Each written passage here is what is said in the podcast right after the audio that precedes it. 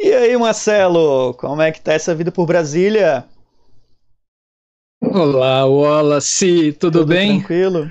Aqui em Brasília, cara, tá quente, tá quente. Sabe aquele buraco negro que eu falei que foi formado ali na Praça dos Três Poderes que sugava toda a energia de Brasília, todo o calor ia ali para aquela Praça dos Três Poderes? Sim. Então, o nosso presidente, né, é, ele não está em Brasília, ele está viajando pelo norte e nordeste. E Brasília voltou a ficar quente. Mas em contrapartida, Lá no Norte e Nordeste eu tive notícia que geou, viu? É, amigo. Geou neve, assim, assim, de dois metros, umas coisas assim meio terrível. Aqui tá ainda assim, às vezes, sabe? Sabendo, tendo essa notícia que ele tá por aqui, a gente fica meio tenso, sabe? Apreensivo, né? Mas no mais é isso. O bom é que é, o bom é que quando ele reúne, mostra aqueles vídeos assim, com aquelas pessoas gritando, apaixonadas, como se ele fosse um popstar, alguém filma de longe e vê que é meia dúzia de gato pingado. Isso eu acho é. ótimo. É. Mas é isso aí. Bom dia, boa tarde, boa noite para vocês que vão assistir esse debate. É, gravado, mas boa noite para vocês que estão aqui ao vivo. Sejam todos e todas muito bem-vindas. Esse é o canal da Ideia Luz um programa dentro desse nosso canal, que é um canal, como todo mundo sabe, feito por cancerianos e com todo amor e carinho, justamente para vocês. E hoje a gente tem uma, um caminho meio diferente, porque ao invés da gente falar sobre criação ou falar sobre pesquisa de iluminação, nós vamos trazer temas relacionados a artes cênicas para uma aglomeração virtual, para um verdadeiro fight de debates entre pessoas que nós convidamos para debater o tema e vocês que estão nos assistindo.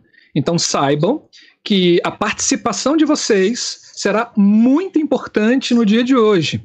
Eu serei o interlocutor, eu serei a voz de vocês nesse nosso debate. Então, não fiquem acanhados, percam, percam a timidez e podem vir e perguntar e dar opiniões e podem falar mesmo, porque isso é o que a gente quer. A gente quer provocar a discussão entre áreas para que a gente possa trazer novos conhecimentos para a área das artes cênicas. E vai funcionar da seguinte forma: cada debatedor ou debatedora terá 20 minutos de fala. Temos quatro hoje. E depois a gente abre toda essa roda e a gente começa a conversar. Não é mesmo, é, Wallace? Avisando para quem ainda não não está sabendo, esse é um programa novo, chama-se Da Ideia Luz Debate. A ideia, a sugestão que a gente tem aqui todo mês, a gente tenha uma roda de conversa sobre linguagens cênicas e temas da atualidades. E aí hoje a gente começa com um tema que é a, o impacto da pandemia nas artes cênicas e a gente convidou pessoas de estados diferentes, de linguagens diferentes artísticas para conversar com a gente sobre esses temas. Para quem vai ver isso depois, fiquem ligados. Lembrando que curtam o canal, sigam, sigam o canal, curtam o vídeo e compartilhem para que outras pessoas também possam participar disso. Esse programa é um programa aberto é, o quanto mais a gente puder agregar pessoas nesse programa, melhor. Então vamos tentar convidar o máximo de pessoas, o máximo de amigos e amigas para esse nosso papo, beleza? E só lembrando que no canal, no nosso canal, tem vários vídeos, é um canal novo, ele tem praticamente três meses, vai estar tá chegando no quarto mês de vida e já temos muitos vídeos interessantes falando sobre criação de luz, e aí tem verdadeiras aulas maravilhosas. É, começamos na segunda-feira passada com o Luz Pesquisa, onde nós ouvimos é, uma professora de Minas Gerais, de Ouro Preto, da Universidade Federal de Ouro Preto, que ela veio falar sobre o projeto dela de iluminação dentro, na, dentro da, da universidade. E na segunda-feira que vem, nós teremos o da Luz Mundo, nós conversamos com o Antônio, que é um professor da Universidade de Lille, e ele, é, e ele vai conversar com a gente sobre é, o tema de pesquisa dele lá na universidade. Ele é italiano, ele fala ele fala português, então a entrevista vai ser em português, e ele vai falar com a gente sobre a plasticidade da iluminação nas obras de Streller. Hum, Streller que é um encenador italiano. É isso. Então vamos, vamos começar o dia de Marcelo, hoje. Podemos, podemos. Wallace? E quem nós temos Podemos, Podemos. Wallace? E quem nós temos hoje para bater Então- esse papo conosco? Vamos lá. Antes de apresentá-los, antes da gente subir a nossa âncora e erguer as velas da nossa nau, eh, eu queria eh, abrir com uma pequena fala, né? Assim, principalmente assim, o que dizer do ano de 2020. Né? Um ano que, de acordo com a astrologia, é regido pelo Sol, que é o símbolo da energia, vitalidade, luz, vida, amor, paixão. Mas está sendo bem assim, né? O mundo, nesse ano, se viu envolto de fatos que nos levaram para a escuridão, o individualismo, o ódio e morte. Muitas mortes.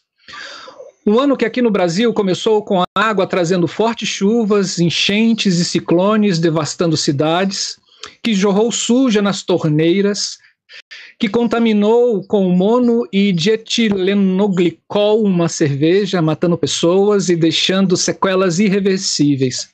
Água que até então era símbolo de vida, virou instrumento de morte.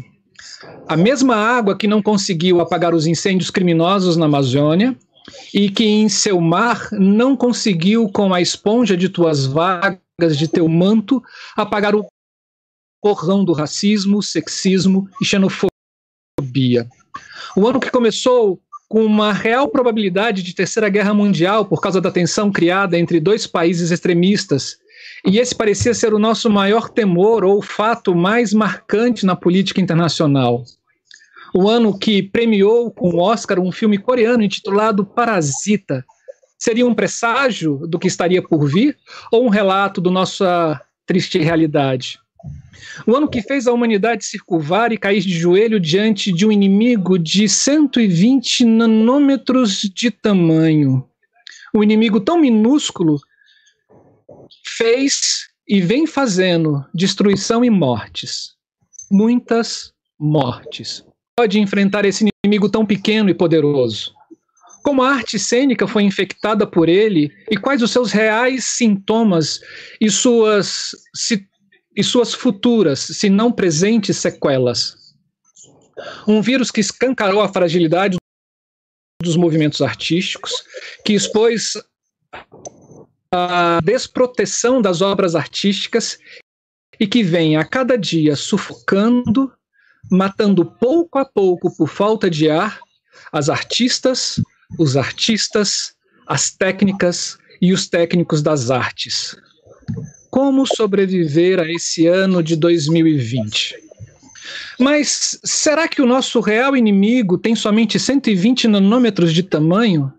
Será que a contaminação barra destruição das artes realmente começou em 2020? O que esperar dessa década que se inicia?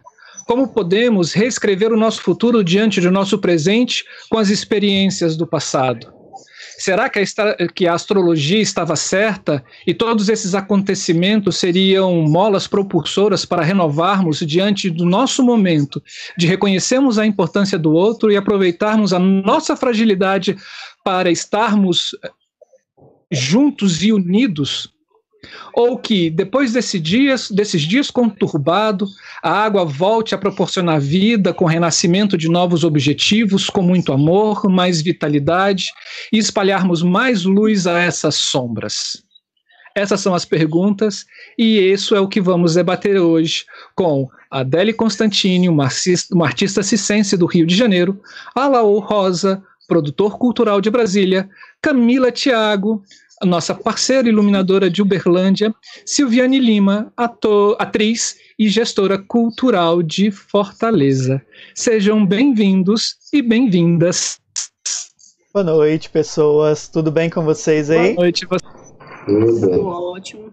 Boa noite a todo mundo. E aí, Silviane, como é que estão as coisas no pavilhão da Magnólia? Correndo, Alice, mesmo virtual, tu acredita? Saudade Sei, de você, sei, amigo. Não é? Vocês viram que no nosso cartaz de divulgação a gente tinha o Júnior Oliveira, um iluminador de Goiânia, para participar dessa, desse nosso debate, mas o Júnior ele teve um problema com o carro dele e ficou preso na Chapada, em Pirinópolis. Que chato. que chato. Bom, mas chato mesmo porque o carro dele deu um problema muito sério. e ele está tentando é, rebocar o carro para Goiânia e ele não conseguiu estar aqui com a gente. Então a nossa querida Camila, que é a nossa parceira de roubadas, ela topou e veio junto. Então ela está aqui e vocês saibam que toda vez que a gente precisar de alguém para nos socorrer, Camila Thiago estará aqui com a gente. Então, vamos para o nosso bate-papo. Já falamos demais, já falamos muito. Vamos conversar. A gente criou uma ordem aqui de fala. Só lembrando para quem para quem chegou agora, a, a fala de vocês é muito importante também, de você que está nos assistindo, internauta. Então, participe do nosso do nosso chat. Eu serei um interlocutor de vocês nesse nosso chat. A ideia é que vocês também participem do debate, mas os nossos debatedores terão 20 minutos de fala cada um e depois a gente começa a, a, nossa, a nossa roda, a gente abre a nossa roda e aí todo mundo entra com as suas opiniões e questões. É, a... E hoje nós vamos conversar. Pode falar, Wallace. Pois é, eu ia falar para a gente fazer uma rodada para que todo mundo possa dar um oi para as pessoas que estão nos assistindo. Ah, né? A gente pode seguir essa mesma ordem que a gente pensou na, no, na apresentação. Pode começar com a Silviane e depois sair com as outras pessoas. Tudo bem para vocês? Tudo certo. então, gente, boa noite, né? Dá uma boa noite assim a todo mundo que está nos assistindo aí no YouTube. Dá uma boa noite aqui para os meus parceiros desse debate, desse bate-papo de hoje. Agradecer em especial o convite do Wallace, nosso querido parceiro aqui do Pavilhão da Magnólia. Agradecer ao Marcelo também que está aí nesse apoio aqui com ele, nesse canal. E que bacana essa ideia, né, de trazer é, esses debates, esse canal, esse lugar é, do YouTube que a gente ocupava tão pouco e que já estava por aí.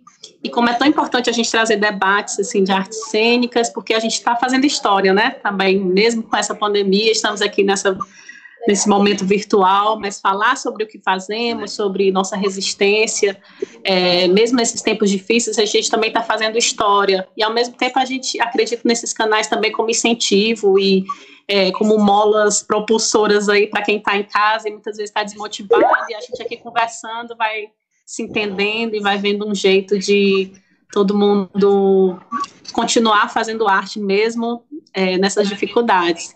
Então, aí dá um oi aí para a Adele, Camila, parceira de tudo, Alaô, querido. e é isso, vamos já já começar aí essa conversa, né? Muito obrigada pelo convite. Alaora, a palavra é sua. Olá, pessoal, boa noite. Um prazer estar aqui com vocês, dividindo né, esse assunto que a gente vai tentar clarear um pouco. E agradecer ao Wallace, ao Marcelo, é, um abraço para os amigos de Fala também, para as pessoas que estão nos ouvindo. E é isso. Bom papo para todos. Adele? Adele? Oi, gente. Eu sou a Adele. Primeiro agradecer. Tem um pouco de, de alguém. Pessoas de tão tão longe daqui do Rio, poder trocar nesse momento e ajudar a pensar, eu estou preparada muito mais para um, uma construção de pensamento coletivo do que para um debate, tá, gente? é isso. Oi, gente, boa noite. Olha eu aqui outra vez.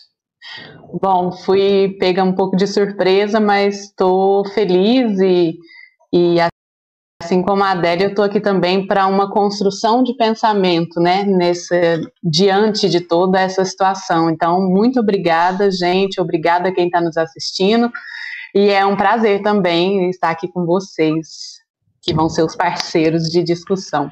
Obrigada, gente, e boa noite. Então, então agora a gente abre o espaço para a Silviane, para ela, ela começar a fala dela e a gente faz uma rodada de falas, depois faz uma rodada de bate-papo com todos.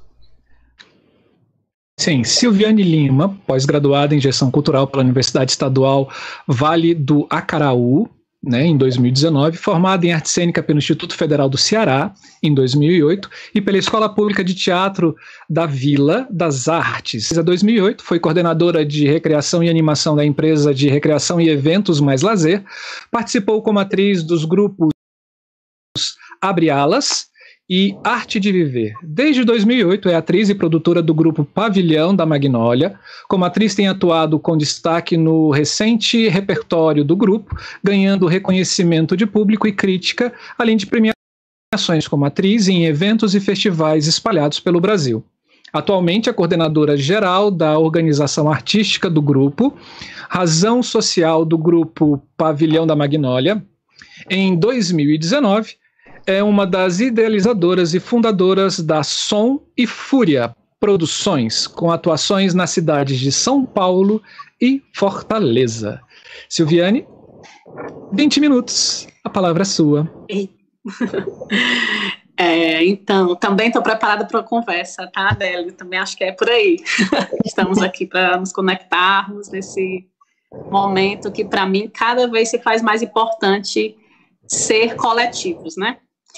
É, então, é, Marcelo já leu meu currículo aí, mas digo que para todos eu sou atriz, né? Acaba que a gente acaba que a gente ocupa esses outros lugares de produtora, de gestora, é muito mais nessa busca incessante de continuar estando nos palcos, assim. Né? E acabei que eu fui trilhando esses caminhos aí atrás de outras formações para que eu pudesse entender cada vez mais esses bastidores mas o que eu mais amo fazer é estar no palco, estar na cena. Então, vou falar um pouquinho do Pavilhão da Magnólia, no qual essa noite eu vou falar a minha experiência, a minha maior experiência é dentro do Pavilhão da Magnólia enquanto artista. É, então, esse ano de 2020, Pavilhão da Magnólia está comemorando 15 anos. E começamos o ano assim bem esperançosos, com uma agenda linda, cheia de coisas para comemorar. Fomos todos pegos de surpresa com a pandemia, né? Eu dei esse enfoque nos 15 anos do pavilhão, mas eu vou voltar um pouquinho para contar um pouco da história. É, nós surgimos em 2005, apesar de eu só ter entrado em 2008, o grupo é de 2005, e sempre foi feito de uma diversidade de pessoas com, com experiências bem diferentes, e de vários cantos da cidade de Fortaleza. É, a gente começou uma parceria no curso de arte dramática da UFC, o CAD, é, o qual hoje tem um dos fundadores, que é o Nelson Albuquerque, que fundou o grupo nessa época. É, hoje somos seis. E trilhamos sempre esse caminho. É, esse, eu falo, falei do CAD porque hoje é o, lá o Teatro Universitário onde funcionou esse curso de arte dramática da UFC, é um espaço que perpassa por toda a história do grupo, assim. A gente sabe, enquanto artistas, né, enquanto coletivos, que é muito importante ter esses espaços que nos auxiliam enquanto espaço de apoio de criação. Então, 2005, a gente surgiu no CAD, é, um espetáculo chamado Dia da Revolta das Coisas do Nunca, é, em 2012, a gente retornou ao Teatro Universitário, onde funcionava o CAD, a convite do, da direção artística do teatro para realizar uma residência artística lá nesse espaço. É, e essa residência artística era em troca de que a gente fizesse aquele espaço funcionar, porque até então ele estava fechado. Assim, era um espaço que praticamente funcionava ações administrativas de teatro da UFC em 2010 e ele funcionava para aulas do curso de teatro da UFC. Então, havia essa necessidade de movimentar aquele espaço. E aí, em 2012, acabamos que retornamos para lá, nessa vez com residentes artísticos. É, e foi muito bacana, porque essa experiência, pontuando aqui ela como marco, principalmente da minha trajetória no grupo, porque foi durante essa experiência que eu meio que fui me descobrindo ainda mais essa produção e nessa gestão. É, então, em 2012, a gente ficou de 2012 a 2015, nessa residência artística no Teatro Universitário.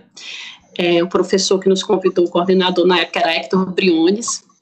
É, encerramento dessa residência, é, estreamos um espetáculo chamado Baldio, que Hector Briones acabou assinando a direção do espetáculo. É, então, assim, esse marco do grupo de voltar um espaço dessa vez voltar como essa visão de como botar um espaço para funcionar como gerir não só nós coletivos, mas sempre estar tá pensando como movimentar um espaço cultural e intercambiar com diversos artistas, né? Então já tem uma pulguinha que eu vou falar depois, posteriormente aí. É, e nesse, nesse momento que a gente estava na residência, é, acabamos que passamos num edital estadual, que era para ocupar um outro espaço de teatro na cidade, chamado Teatro Carlos Câmara, um teatro estadual, é, e lá era um outro tipo de ocupação. No, no teatro universitário, nós não recebíamos nenhum recurso financeiro nem na universidade, é, a troca era simplesmente de ter a sala é, para fazer nossos trabalhos, guardar o nosso material e em troca fazíamos ações de oficina, espetáculos, tanto nossos como de outros artistas. Lá no Teatro Carlos Câmara, a gente foi chamado para realmente realizar a produção executiva de um projeto compartilhado com o governo do estado. Isso em 2014. Então, é, tinha esses dois momentos assim de, de ocupações de dois teatros na cidade, é, foi bem importante na trajetória do grupo, porque nós somos um grupo de teatro. Então, como um grupo de teatro pode pensar é, nessa gestão de si mesmo, né, nesse, nessa criação, nesse momento de estar em cena criando, mas como a gente abriu o leque de possibilidades para também atuar nesse outro lugar de ocupação. E daí tivemos é, nossa história foi para depois do, do, do, Teatro Carlos Câmara, do Teatro Universitário, ocupamos um outro espaço, uma sede compartilhada, chamado Cena Casarão, com outros três coletivos. É, e depois, atualmente, estamos na Casa Absurda. Eu estou fazendo toda essa rota aí por espaços, porque é, a Casa Absurda, hoje eu estou aqui na Casa Absurda, eu fazer a live daqui hoje, é, é o lugar que a gente está desde novembro de 2018 ocupando. É um espaço independente, não tem nenhum custo de, do Estado, nem de alguma empresa direta. E é um espaço que não é só de teatro, né? não é só o pavilhão também que ocupa. É, nós dividimos o espaço com outro grupo de teatro, que é a Prisma de Artes, mas também é um espaço que a gente sempre pensou ele, desde que abrimos as portas, como um espaço que possibilitasse abranger outras linguagens tanto que a Casa Absurda tem projetos de música, de dança, de artes visuais, é, de literatura. Então, é, eu fiz realmente essa trajetória de espaços, assim, mas ao longo do, desses anos, o pavilhão é, montou diversos espetáculos e o grande digamos, o, o, o, grande start, assim, do, da, das montagens dos espetáculos, quando nós nos vimos nessa, nessa, nesse momento de estamos aqui produzindo e gerindo espaço, mas também queremos continuar fazendo arte, fazendo teatro, estando no palco, atuando. E a gente se viu nesse momento de, peraí, a gente vai virar uma produtora, vai, né, ou vai ficar sendo grupo de teatro? Bom, seguimos como grupo de teatro. E aí o, como nós somos todos atores, passamos a convidar diretores para poder dirigir alguns trabalhos junto com a gente, para ter muito mais esse companheiro, esse olhar de fora, né? Então, hoje o pavilhão tem cinco espetáculos em repertório, tanto espetáculos para criança como espetáculos para adultos, como espetáculo também que foram feitos na rua, como espetáculos no palco. É, e nós somos seis integrantes. Então, assim, é, diante desse, desse, desse, dessa situação que o pavilhão se conta 15 anos, uma sede, com cinco espetáculos de repertório, tendo uma agenda linda para começar o ano, mesmo nesse caos político que está aí, porque quando a gente fala da pandemia fica parecendo que parece que agora tudo agora virou de cabeça para baixo por causa da pandemia, mas talvez seja importante reforçar que não já não estava sendo fácil já não estava boa a situação. Então, assim, quando um grupo como o meu comemora, que tem uma agenda mínima que seja ali no primeiro semestre, que a gente ia para um festival, ia fazer uma temporada e tal, é, é dentro de um cenário que já está caótico para a cultura. Né? Então, assim, aqui no estado do Ceará, a gente, digamos, podemos, podemos dizer que ainda temos sorte, porque temos um governo, uma secretaria estadual que tem um pensamento interessante para a cultura. Né, que tem pessoas que estão lá pensando é, políticas que se aproximam do que a gente acredita. mas a gente sabe que a maioria dos estados é, muitas vezes nem tem uma secretaria de cultura, né? Então, é, que depende desse governo federal para acessar recursos mínimos que seja para manutenção. E aí cada vez mais se torna complicado essa esse pensar como pensar um coletivo. Hoje somos seis pessoas que só fazemos teatro, não tem outra coisa, a gente não tem outra profissão para manter esse coletivo. Então, assim, como diante de um governo federal que não, não tem, um governo que não tem sequer um ministério, como pensar a sobrevivência desse coletivo nesse caos, que já, já estava caótico, né? nesse caos agora da pandemia. E a gente se viu nesse momento, poxa, a gente tem uma sede, tem um repertório, e tem aqui seis pessoas que só sobrevivem disso, de uma profissão que a gente não está podendo exercer, né, desde março. Então, é, foi um grande desafio no sentido. Eu já estou provocando um pouco, tá, Marcela? Não sei se eu estou subindo um pouco já do tema, mas é porque eu tô, vou deixar umas provocações também. Pode ir. Assim, é, e, e, quando a gente é, se vê nessa, situa nessa situação da pandemia, a gente teve que olhar para o que de fato a gente tem, a nossa trajetória, o que a gente construiu. E aí se provou, cada ficou a cada dia que passava, para mim ficou mais claro como é importante o trabalho em coletivo. Porque, claro, foram surgindo editais emergenciais, é, né, ajuda de custo do governo, essas coisas, mas tudo pensando no indivíduo. E como a gente, é, como nós que sempre trabalhamos em coletivo, como a gente realizar nosso trabalho sem poder estar no palco. E ainda em coletivo, né? Então, foi quando a gente é, Claro, foi uma bad para todo mundo, né? Ficamos assim um mês ainda tentando entender toda a situação, mas é, pegamos esses pontos assim fortes que, que temos, assim, construímos nossa trajetória, esse repertório e essa sede que a gente tem. E foi quando a gente parou assim, o planejamento que a gente tinha feito, né, foi por água abaixo, então paramos e olhamos o que, é que a gente tem e o que, é que a gente pode fazer ainda juntos, ainda nos mantendo juntos mesmo que cada um na sua casa, mesmo que cada um longe, mesmo nesse campo virtual. E aí, é, mais uma vez, eu reforço essa, essa, essa minha forma de fazer teatro, de acreditar que em coletivo, é, digamos, bom, é, é, é, do meu canto, estou dizendo do meu canto de fala, falar nesse lugar do coletivo, porque eu não vejo, em nenhum momento a gente pensou em se desfazer de nada. A gente pensou justamente em voltar para o coletivo para se fortalecer e pensar soluções. E falando também de outros coletivos, assim, em Fortaleza, é, nesse tempo de conversas virtuais, a gente tem conversado com outros coletivos também aqui de Fortaleza, como o Grupo Bagaceiro, o Teatro Máquina, a própria Companhia Prisma, que divide a casa com a gente, o Grupo Expressões Humanas.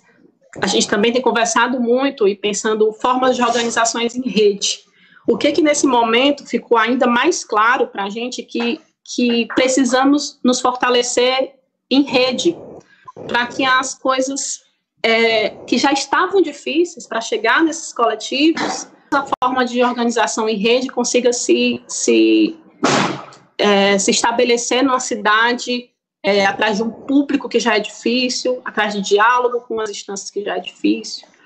Então, assim, também durante essa pandemia, a gente, um diálogo que já tinha começado no final do ano passado, foi se fortalecendo.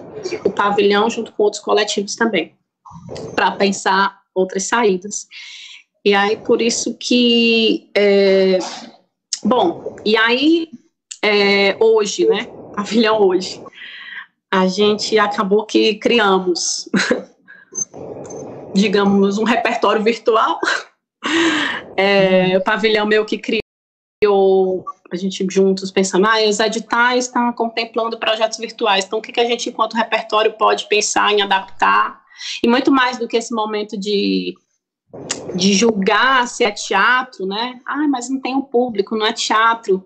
Muito mais pensando o que podemos estar fazendo e que podemos continuar fazendo é, enquanto enquanto coletivo de teatro, mesmo nessa tela aqui. E aí fizemos adaptações do repertório tivemos alguns experimentos cênicos, chamamos assim, experimentos cênicos virtuais, é, com o Groleto, que é um espetáculo que estreou em 2015. Um, fizemos um outro experimento chamado Napolezum, a partir do espetáculo Napoleão, que é o espetáculo mais recente. Estreamos no final do ano passado. Então, a gente fez esse experimento chamado Napolezum. É, e também experimentamos o Maquinista, que é um espetáculo que temos que é, enfim, de oito pessoas no elenco. Fizemos também um experimento virtual. É, então, bom, é o que a gente tem tentado fazer né, nesse momento, é, se volta, voltando para esse repertório, pensando nesses novos projetos virtuais e como aproveitar esse tempo de resguardo para que a gente consiga ainda criar, mesmo que nesse, nesse isolamento, para que quando as coisas voltarem ao normal, a gente poder continuar fazendo o que a gente acredita. Claro que, assim como diversos coletivos, a gente também é, abriu aí uma campanha né, para casa. É, é, muito triste ver outros espaços, que a gente presencia outros espaços fechando. É, então, a gente ainda não deu o braço a torcer. Abrimos campanhas como outros coletivos têm feito também. Estamos com a campanha para Casa Absurda. É, e nesse momento, além da campanha, além desses repertórios que transformam nesses experimentos cênicos, estamos levantando trabalhos novos, assim, trabalhos novos, pensando nesse futuro que é incerto, mas num futuro que esperançoso, que as coisas vão melhorar, mesmo um cenário é, político não favorável, mas que quando as coisas voltarem ao normal a gente possa ter repertório, ter material, ter espetáculo, para que a gente possa continuar apresentando na nossa casa e outras cidades. Então a gente tem é, continuado esse diálogo pela tela e também pensando muito nessa saúde mental de cada um, que também é importante. Né? Então, acho que nesse sentido, é, o coletivo se, se ficou, ficou mais forte quando a gente conversa diariamente com cada um, né? Pensar bem como cada um tá, porque era uma rotina diária, a gente se encontrava todo dia, né? Então, é, continuamos esses encontros virtuais e criando essa perspectiva de trabalhos novos, como a gente pode retomar aqui, para que esse futuro é, não seja tão mais doloroso como já está sendo. Então, assim, acho que eu já encerrei quase, já chorei meu tempo. Bom, mas eu joguei, eu falei um pouco, não quis ficar falando só do currículo do grupo, né? Porque eu sei que, enfim, quem quiser conhecer um pouco mais o Papilhão aí, as redes sociais estão por aí, a gente vai continuar também aqui. Mas eu quis falar um pouco dessa perspectiva do, é, do foco da nossa conversa, como a gente é, pensar no meio desse caos é, e não desistir. Né? Eu acho que é isso, é não desistir, é cada vez mais se fortalecer em rede, nessas conversas. Acho que é isso, ainda vai ter mais tempo aí para discutir. É, eu já anotei algumas perguntas aqui para te fazer eu depois. Também. Oh. Eita, eita. Vamos Mas é lá. isso. A priori é isso. Vamos, vamos seguir com o nosso próximo debatedor, né? É, Alaú Rosa, ator, produtor, diretor, curador, coordenador e diretor de produção desde 1980 e no cenário cultural brasiliense desde 1986. Iniciou nas artes cênicas em São Paulo com Paulo Betti, Beto Martins, Miriam Muniz e Antônio Abujanra. Sua inquietação o tornou um artista múltiplo, com várias experimentações, passando pelas artes plásticas, cinema, música, teatro e dança. Um dos principais diretores de produção de espetáculos e eventos em Brasília, e isso eu concordo. Desde os projetos eh, de sucesso, dentre os projetos de sucesso estão temporadas populares, CONAC, a Conferência Nacional de Educação, Cerrado Sempre Vivo, o Guarani, ópera de Carlos Gomes, com direção de Joãozinho 30, primeiro Festival Nacional da Juventude, Festival de Cinema de Brasília, primeiro Festival Internacional das Artes de Brasília, Hilaridade Fatal, Festival do Bom Humor, Festival Internacional de Teatro de Brasília, Cena Contemporânea, onde trabalhou por 20 anos na direção de produção e direção artística. Na área musical, destacam-se projetos com os shows de Cássia Heller, Renato Matos, Ney Mato Grosso, Rita Lee, TT Espíndola, Renato Teixeira, Moraes Moreira, Chico César, Mestre Ambrósio, Zé Cabaleiro, Zé Cabaleiro, Lenine, Maria Betânia, Daniela Mercury, Copa das Confederações, FIFA Fan Fest e outros. Diretor artístico da Arte Viva Produções desde o ano de 1987. Com vocês, Alô Rosa. E aí, pessoal, boa noite. Um prazer estar aqui com vocês.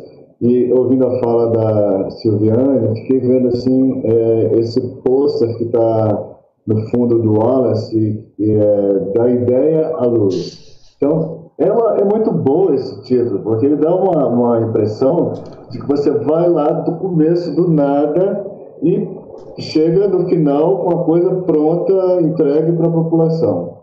Muito boa. E é feliz aí de estar com vocês é, fazendo a, da, da, ideia à luz.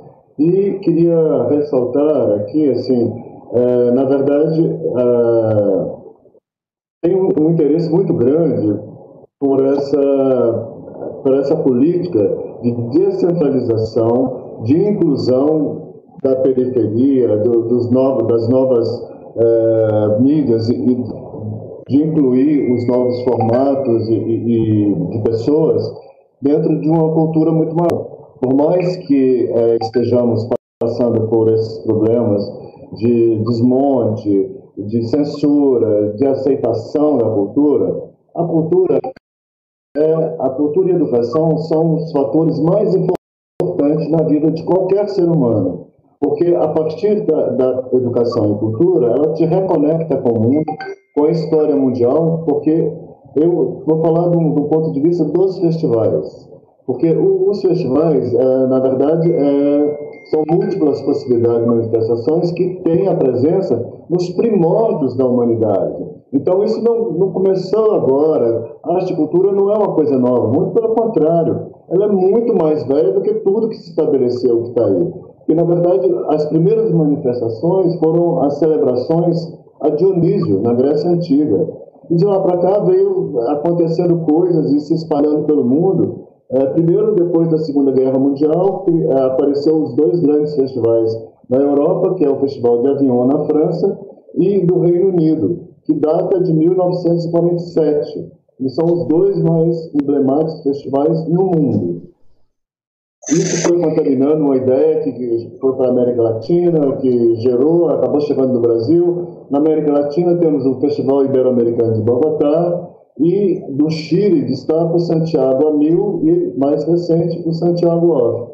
É, no Brasil, a gente teve, é, tem ainda e está em funcionamento o primeiro festival de teatro que foi fundado em Santos pela Pagu e pelo Plínio Marcos.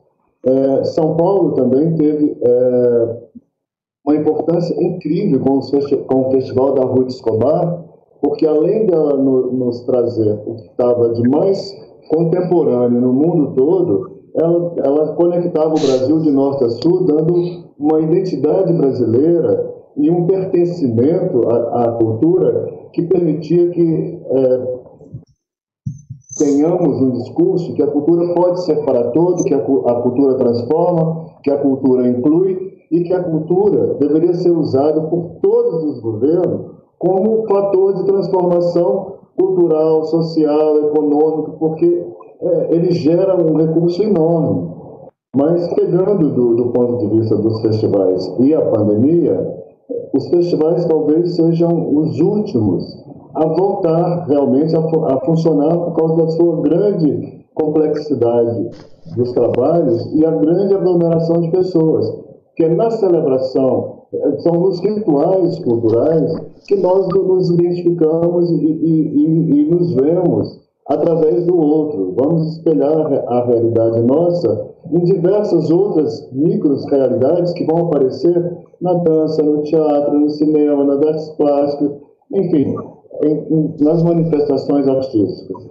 É, é, é impressionante porque é, é, impossível não, não contrapor a tudo isso que está acontecendo politicamente no Brasil, porque é a maneira mais fácil de, de se calar um povo é tirando exatamente a sua identidade, que é a partir da cultura e da educação.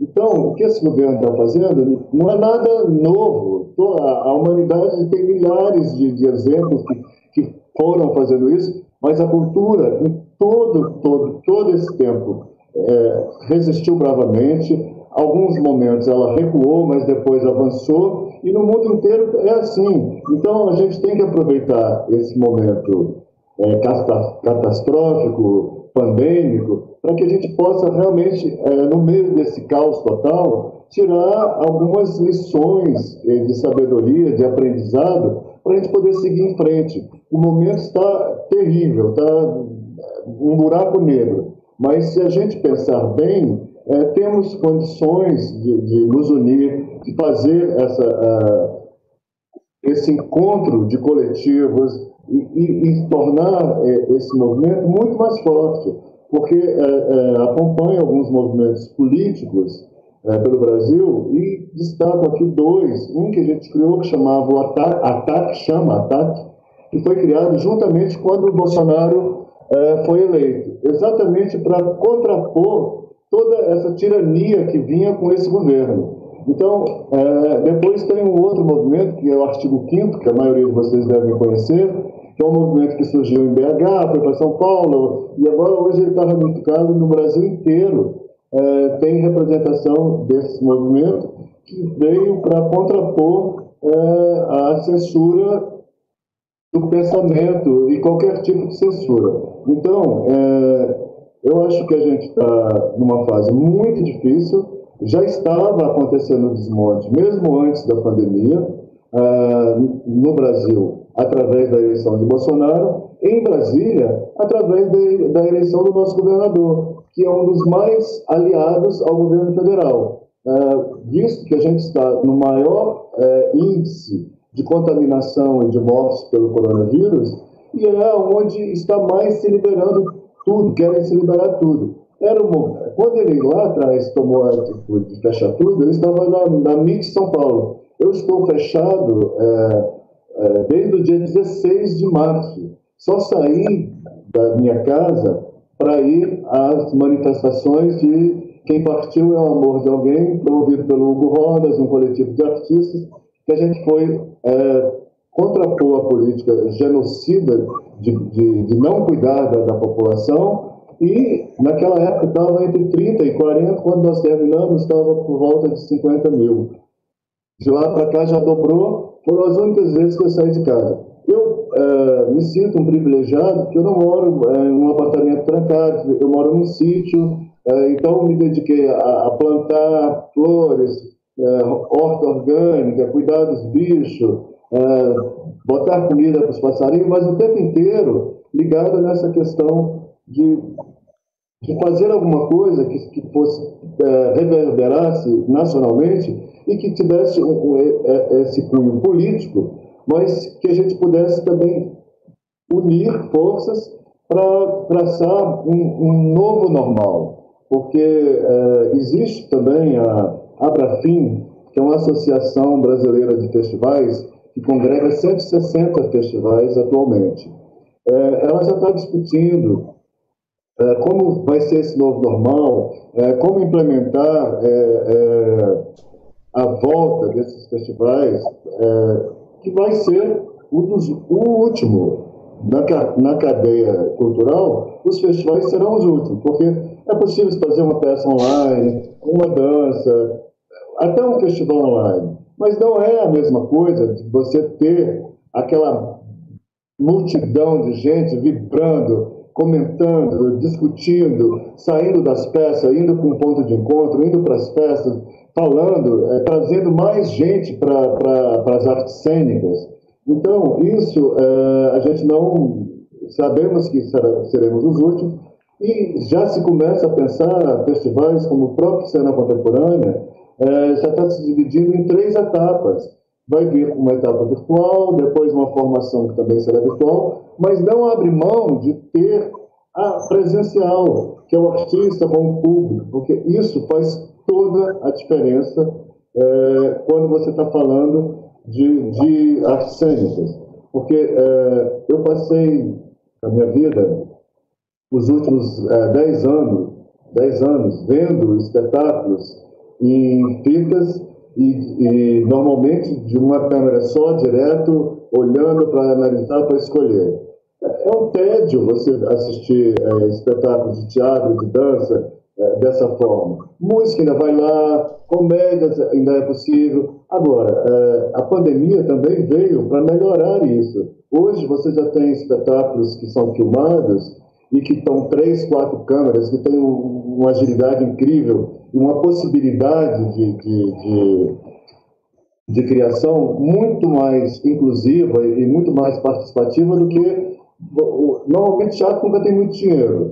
É, sempre está fazendo com recurso. Aí tem que é, preparar o material, se quiser circular com seu, sua obra. Aí tem uma equipe de filmagem, tem a câmera que custava muito caro, vai, vai barateando. Mas, de qualquer maneira, a gente está se reinventando em, em diversos segmentos é, de detalhes é, técnicos e aprimorando é, é, essa nossa participação. Vídeo que explodiu as lives, é, é, a solicitação é enorme, você quase nem tem tempo mais de, de assistir.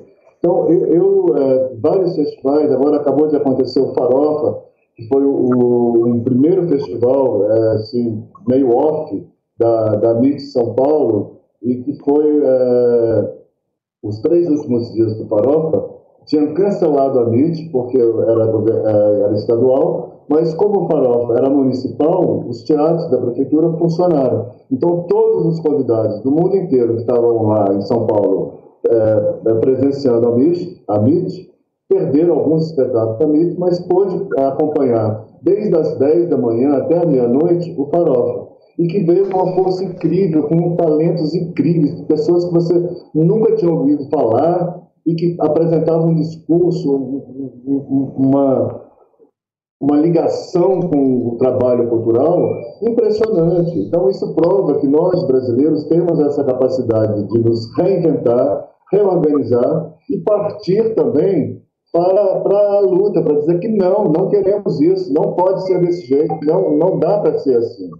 É, porque esse debate de cultura, para nós brasileiros, também, é, do ponto de vista histórico, ele é novo. Ele, ele surge com a criação do, do, governo Lula, com a criação do Ministério da Cultura, que é, cria é, política destinada ao desenvolvimento da produção e diversidade cultural no Brasil para alavancar toda essa diversidade cultural que nós somos e que é, nunca foi realmente é, levado, não é levado a sério, mas nunca foi feito na sua plenitude.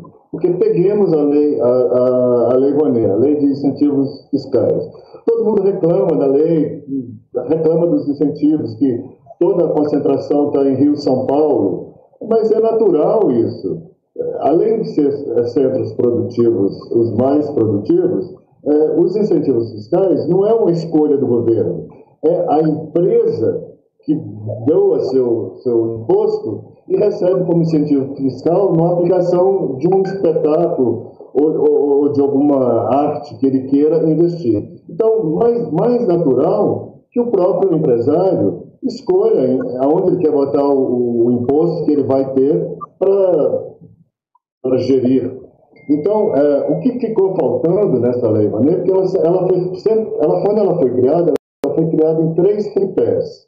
O incentivo fiscal, o Fundo Nacional de Cultura, que até hoje não foi regulamentado, e que, se regulamentado, esse sim faria o Brasil explodir com produções e, e com visibilidade de norte a sul, porque esse fundo é o que vem para arregimentar todos os, os estados brasileiros, os municípios do Brasil todo, que receberiam fundo a partir do, do Fundo Nacional de Cultura. O que, que fizeram? Não regulamentaram, tem uma lei que destina 3% das loterias para esse fundo, que daria um total de 520 bilhões de reais que seriam divididos entre os estados e municípios. Aí sim teríamos uma revolução cultural. É, e não ficar brigando que, ah, porque o cara deu para Fernanda Montenegro, deu para a Cláudia Raia, mas não deu para mim, porque eu não sou isso, não sou aquilo. A gente, o que a gente tem que brigar é com o governo, para que regulamente o Fundo Nacional de Cultura. É, e o terceiro é, tripé seriam os investimentos a juros muito baixos para as produções mais comerciais, que são os grandes musicais, os grandes nomes, que vai, você tem certeza que a bilheteria vai dar um, um retorno incrível. Então, esse é feito para esses grandes empresários do show business, que seria é, um investimento quase a nada de juro, e ele vai, lá, faz seu show, faz a sua peça, enfim, o que ele está proposto, e, e volta pagando o dinheiro para o governo, que será reinvestido em cultura. Agora, é, dizer que, que o investimento dos fiscais é, é, uma bomba? Não é. Ele não foi feito para pensar para ele sozinho resolver o Brasil inteiro. Ele foi pensado em três formas diferentes que juntas resolveriam o problema da cultura do Brasil. Então, é, e o que a gente vê é que não querem, que depois disso já veio uma outra portaria baixando os 3% da loteria para 0,8%, 0, não sei quantos por cento, e que ainda é possível reverter, porque a lei, o que está na lei é que é 0,3% é da, da, por cento de todas as loterias do Brasil. Isso não é nada. Nós, toda vez que recebemos um cachezinho baixo, pequeno, quando recebemos, a gente paga, se for imposto, é, se for recibo, se você não tiver uma empresa, se você não for microempresário, você vai pagar de 20% a 28%. Então, 3% de uma montanha de dinheiro que é distribuído pelas, pelas loterias, pelos jogos no Brasil, isso não é nada para eles, mas faria uma diferença de colocar é, mundial. É impressionante isso. Acho que agora, é, com a lei, ok, com a lei Aldir Blanc, que a gente, inclusive, está há quase dois meses esperando pela bendita regulamentação, que todo dia sai hoje, sai amanhã, agora era para sair hoje, não saiu, mas talvez saia amanhã. A gente, eu estou me sentindo meio esperando Godot, sabe? Assim, de, é hoje, é amanhã, é depois e, e, nunca chega. Mas com essa, com essa, essa movimentação nacional, que foi lindo, que foi um movimento assim, e isso prova que a gente é capaz de fazer, é, de ter os nossos destinos nas nossas mãos e, e, e conseguir é, avançar nisso, é, essa lei, apesar de é, ser emergencial, que parece que no Brasil nada é emergencial, emergencial são só os cargos e salários do, dos funcionários que estão cuidando disso, que está todo mundo seguro, porque, é, como dizia o Betinho, quem tem fome tem pressa, não dá para esperar. Emergencial tem que ser emergencial mesmo. Então, partindo da lei Aldir Blanc, essa lei despertou é, o interesse de vários governadores na criação do Fundo Nacional de Cultura, de vários governadores e prefeitos, porque através dessa, dessa pandemia e desse contato nacional, enorme pelo Brasil, é, eles tiveram, sacaram que a possibilidade de que o Brasil existe a lei, que existe já a destinação orçamentária e que eles, se eles é, é, ficarem cobrando do governo, cobrando do, das suas bancadas estaduais. É possível implementar, é possível votar a, a regulamentação da lei e é possível que todos os municípios do Brasil recebam através do Fundo Nacional de Cultura sem onerar a prefeitura, sem onerar o Estado. Então, é, é um negócio que a gente tem que falar todos os dias com todos os políticos, com todos os nossos governantes, para que prestem atenção no que foi, já foi criado há mais de 20 anos. Estamos patinando, sendo que a gente tínhamos tudo para já estar lá na frente. Então, é, partindo desse princípio, é, eu acho que, e para completar, os municípios estão um pouco é, sendo. vão ter um, uma dificuldade muito maior, porque hoje começou a, a lei das eleições, do regimento das eleições, que não tem propaganda, que não pode ter isso, que não pode ter aquilo, que não, enfim, para os municípios vai ser uma dificuldade ainda maior. Além de, do prazo da, da, da, dos recursos, de terem 120 dias para receber, fazer, passar esse dinheiro adiante para os seus artistas, eles terão um monte de empecilhos aí, legalmente, por causa das eleições. Então, é, tinha muito mais coisa para falar, mas é, é, paro por aqui.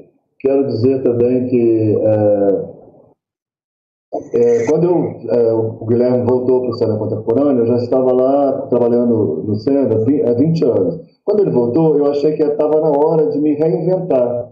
E como eu passei os últimos sete anos viajando pelo mundo, procurando todos os festivais, América Latina, Europa, Ásia, é, tive uma oportunidade assim ímpar de conhecer quase todos. E assim, o primeiro ano que você chega, você chega timidozinho, ninguém te conhece, você está apresentando suas credenciais. Na segunda vez, você já tem um grupinho, um amigo. Na terceira vez, que foi esse ano pela América Latina toda, a gente ia fazer um puta é, festival é, inclusivo dos países, aconteceu isso. Na terceira vez, você já é conhecido, já é querido, já todo mundo já sabe o seu discurso, já sabe o que você veio, a que tribo você pertence.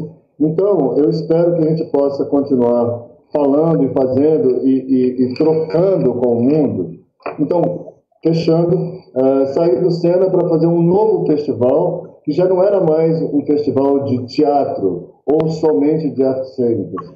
Porque nessas andanças, o que eu percebi que a tendência mundial é, é, é o borramento das fronteiras entre as linguagens. Então, hoje é muito difícil você qualificar, ah, isso aqui é dança, isso aqui é teatro, isso aqui é só artes plásticas. Não, existe um movimento mundial que está reorganizando e misturando tudo para ver o que, que dá. Então, isso é uma coisa que me interessa. Então, sair para fazer isso, primeiro ver o nosso é, governo, com o secretário que levamos um ano e pouco para tirar do cargo e que acabou com todos os projetos, veio um novo secretário que discute, que ouve, que fala, mas não mudou a política cultural e não mudou a política da, da Secretaria de Fazenda. Então a gente está aí com vários editais na praça, é, que hoje saiu do prêmio, mas que os outros ninguém sabe quando vai sair, e pela LOC, que gente, e com tudo isso, com todas essas é, arbitrariedades que eles cometem, nós temos uma lei que regulamenta o fundo, o, o FAC, que é o Fundo de Cultura, que regulamenta a LIC. A lei chama LOC, que é uma lei criada e que ela prevê todos esse arcabouço é, para proteger a cultura e seus agentes culturais e promover a inclusão e a diversificação da cultura. Brasília é uma cidade nova, mas é bem pulsante, tem pessoas incríveis fazendo coisas muito bacanas, é, é, e temos que somar a isso para que a gente possa realmente fazer com que é, qualquer governo que entre tenha consciência que os artistas não estão contra ele, estão querendo trabalhar junto para melhorar a inclusão, a diversificação e a qualificação de seus profissionais, que também é muito importante. Ok, muito obrigado e é isso. Um grande abraço. Uau! Obrigado, Alaú. Obrigado. Tá começando a esquentar. E é isso que eu quero. Desse jeito que eu gosto de discutir as coisas. Quente. É, bom, passando para nossa próxima debatedora, né? Ela é acrobata, criadora, diretora, professora e produtora. Trabalha a expressão a partir da singularidade dos corpos, suas histórias e arquiteturas. Adele Constantini é artista cicense por formação. Foi também costurando sua trajetória entre dança, o teatro e as artes de rua e performáticas. Foi criadora, intérprete e produtora dos espetáculos infantis Lua Gigante e Onde Eu Ganho um Sonho. É, e Onde Eu Guardo um Sonho da de Performance. É isso, né? Espero que eu esteja falando certo. Depois eu conserto, pode continuar. É, assim, é, lua gigante e onde? lua gigante, onde eu guardo um sonho, que é o que eu estou fazendo agora atualmente, e o mão, transformação da casa pela paisagem, que é de performance, mas eu vou falar sobre isso pegando a fala do Alaor depois, que eu não Tudo sei das coisas que eu faço. Ministrou oficinas de corpo e criação no Rio de Janeiro, é, Brasil, Espanha, Argentina e Itália. Trabalhou com Cláudio Baltar, Intrépida Trupe, Teatro do Anônimo Cirque. Aí é francês, cara. Vocês me destroem com essa. Vocês me destroem. e Angel Viana e Teatro de Tábuas. Adele, conte pra gente como é que o circo está vivendo essa pandemia. Diga. Então, gente, boa noite, voltei aqui. Queria, antes de tudo, começar a fala, porque eu fiquei pensando, não queria ser pessimista, sabe? Não queria passar uma coisa, ter uma fala pesada. E aí, quando eu dei aquela primeira apresentação, de um amigo, parceiro que trabalha comigo, enfim, é família Ona, que é iluminador, que é o Dodô Giovanetti que está aí, ele me mandou uma mensagem dizendo: tá escuro, bota uma luz aí. um celular aqui, uma lanterna de celular que tá branca, não tá uma luz bonita, mas eu queria começar falando isso, assim, quem somos nós sem o outro, né? Sem a nossa equipe, assim. E aí eu acho que isso é uma coisa que é, que é a minha vida, o meu trabalho, e eu acho que é uma boa fala para começar, assim. Depois eu tinha organizado umas coisas aqui, mas o Alaor foi incrivelmente organizado e, e ele teve uma, uma, não sei, uma facilidade de colocar tudo ali dentro do seu quadradinho. Eu fiquei impressionada e queria, partir da fala dele, ir reorganizando a minha. Talvez fique um caos, talvez eu vá e volte, mas enfim. Bom, eu sou a Adélia, sou artista de circo do Rio de Janeiro se eu tivesse que dizer quem eu sou e da onde, mas na verdade hoje em dia eu agora estava ouvindo você falar meu currículo, cada dia dependendo do meu estado de humor eu mando um currículo para alguém e nesse dia que eu te mandei talvez tenha, eu tivesse como eu estou hoje, que que é meio permeável, né? As coisas têm mais fronteira. Eu, eu acredito muito nisso que o Alaur falou, sabe? Quanto mais a gente vai criando e vivendo nessa contemporaneidade, nessa, nesse, nesse cruzamento de, de afetos, de plataforma, de, de informações, de tudo, as coisas vão perdendo é, as, a borda ali, o contorno mesmo. Então, assim, eu, eu faço espetáculos de circo, porque o meu corpo é circense, porque o circo foi onde eu me encontrei, onde eu me constituí como artista e como cidadã, assim.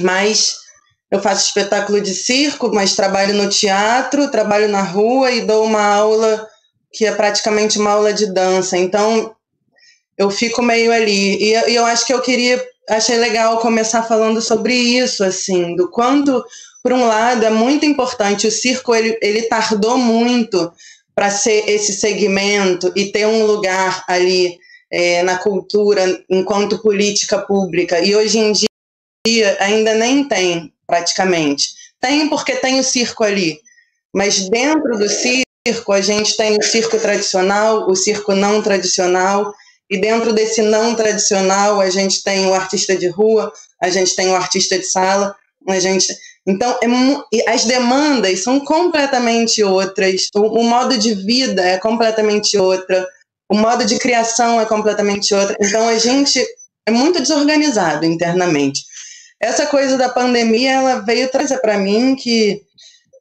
eu, não, eu acho que eu não falei isso para você no currículo e vou só fazer um brevezinho. Eu tenho um pé ali na, na, política pública e cultural, eu penso muito sobre isso há muito tempo e vou em conselho municipal, mobilizo pessoas e, e fui do, do CNPC, né, quando, quando tinha ainda até o final ali, Conselho Nacional de Políticas Culturais. Então, eu, eu, o meu pensamento, eu vou indo, mas eu sempre fico com, com isso aqui, né?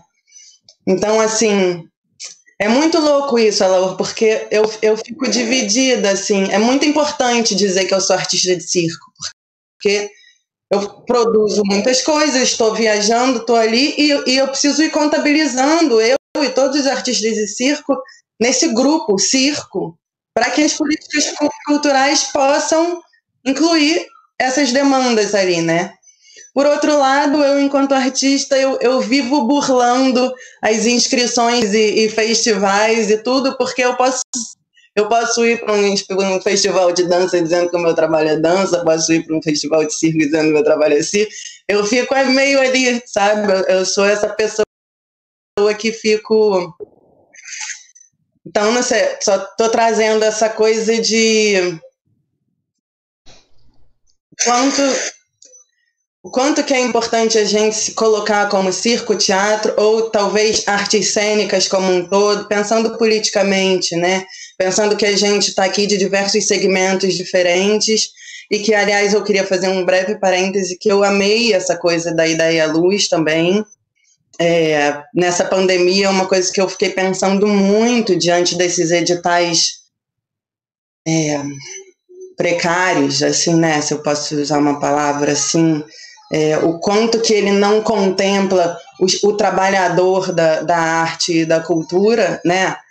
E aí ter conhecido vocês e, e, e ver a mobilização dos trabalhadores e, e, a gente ir trocando assim o quanto que é rico, importante e que é o que eu, que eu vou falar agora, assim, né? De, de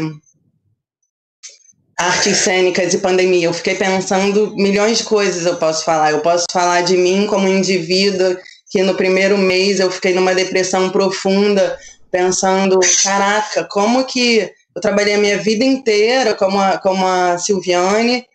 Eu nunca fiz outra coisa também de trabalho. Eu trabalho com isso, do, eu faço mil coisas dentro do que eu aprendi ali no circo, né?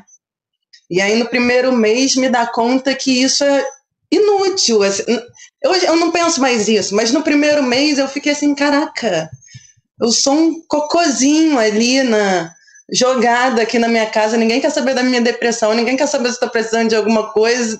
Não serve para nada o que eu faço nesse momento pandêmico, né? É, fiquei pensando isso no começo, depois eu me transformei e, e saí de de dentro do, do indivíduo, porque assim, foda-se a minha depressão, na verdade. é o que menos importa agora, tá todo mundo deprimido, assim, né? De uma certa forma, cada um num grau. E como é que. E o que, que é importante agora, né? E o que me salvou, que me tirou dali, foi uma coisa que, aí conversando com os meus parceiros, até para falar sobre hoje, eu elucidei, assim, que é a coisa no circo, o circo ele tem uma coisa que é muito bonita. Eu vou dizer uma coisa agora que não é geral. Claro que tem pessoas no circo que não se encaixam nisso ou que não pensam assim. Mas é um trabalho, é uma formação de vida muito coletiva, sabe? Então, assim, na lona que eu tô falando, o circo de lona, assim. Então, eu tenho um lugar ali, eu vou fazer o número final do espetáculo, mas eu no começo eu tô lá na bilheteria, entendeu? E no intervalo eu tô, sei lá, cuidando do, não sei, ou então eu tô ali na mesa de luz, de som, ou ainda o circo ele tem essa formação assim. A minha formação foi assim, eu me formei na escola de circo. Então eu tive esse esse prazer de me formar com pessoas que eram tão múltiplas enquanto trabalhadoras da, da, daque, daquela coisa ali, sabe? Não é não sou só artista, não sou só técnico, não sou. Então, essa criação ali, essa formação no, no circo, me fez trabalhar muito dessa forma, sabe? Trabalho muito em parceria. Então, eu não sei, eu monto um espetáculo que eu posso convidar um diretor, mas quem vai fazer a luz vai participar ativamente como quem está fazendo a música, como é uma coisa muito conjunta, muito amalgamada.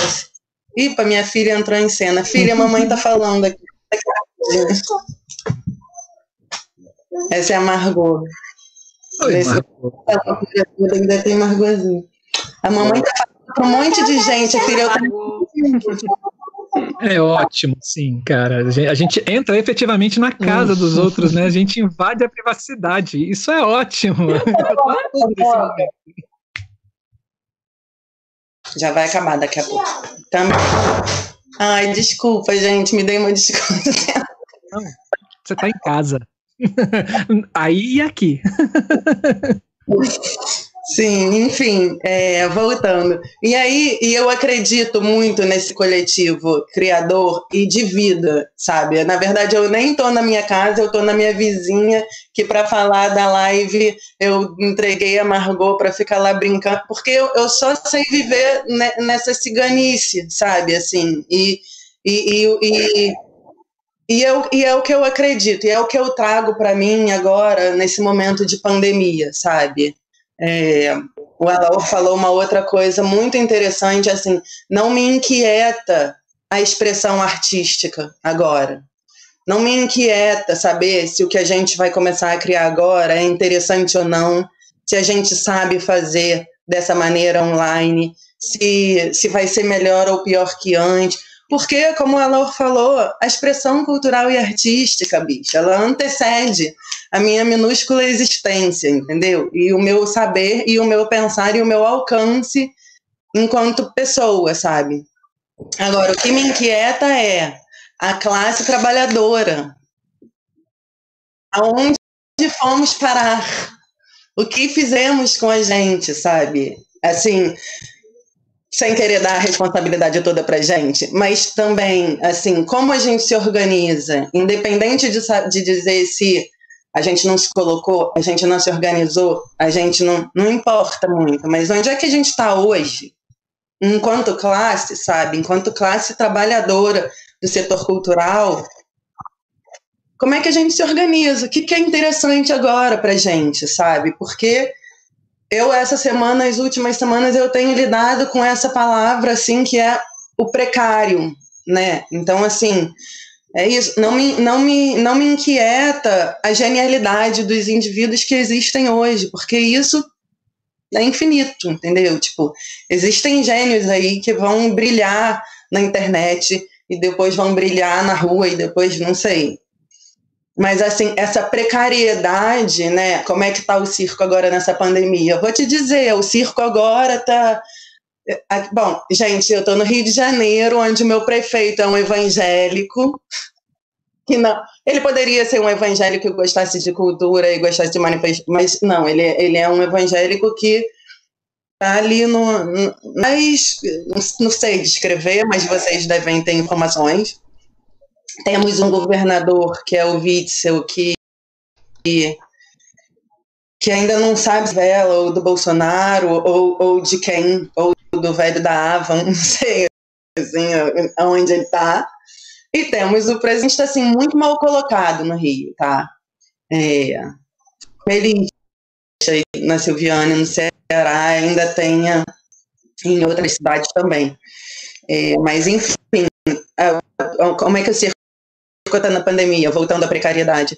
É, com o SATED mandando fotos maravilhosas, entregando é, como sexta, sexta, até, até, me bloqueou o nome, tamanho, tamanho horror que eu estou dando, cesta básica, cesta básica para as famílias de circo tradicional, porque a gente também não tem mapeado os artistas de circo que não são tradicional, né? Então, assim, a situação é essa, né? A situação é essa, assim como os pequenos editais que tiveram, que provavelmente em alguns outros estados tiveram, alguns lugares mais, outros menos, mas pequenos editais que não contemplam nada. Então, estamos, estamos nesse lugar precário que a gente não teve nenhum tipo de segurança, de carteira nada, de mapeamento, de, de valor de cachê. Alguns estados, eu, eu Alguns estados eu sei que tem um SATED mais, um sindicato mais mais organizado e tudo, mas a gente está nessa situação precária. E não na pandemia, não na pandemia. A gente vem vindo de situação precária, que por um lado é lindo, assim, maravilhoso. A gente vai se reinventando e vai criando vai arrumando brecha. Isso, por um lado, maneirão, assim, mas assim, vem, vem, viemos de, um, de precariedade atrás de precariedade, entendeu? E, e, assim, troca de governo piora, troca de governo piora, é, troca de grupo, troca de trabalho, troca de, sei lá, antes. Nossa, já fiz de um tudo nesse, nesse mundo, sendo artista para me engajar nas brejas, e ainda estou aqui tentando. Sabe, então eu trago essa coisa da precariedade para a gente pensar é,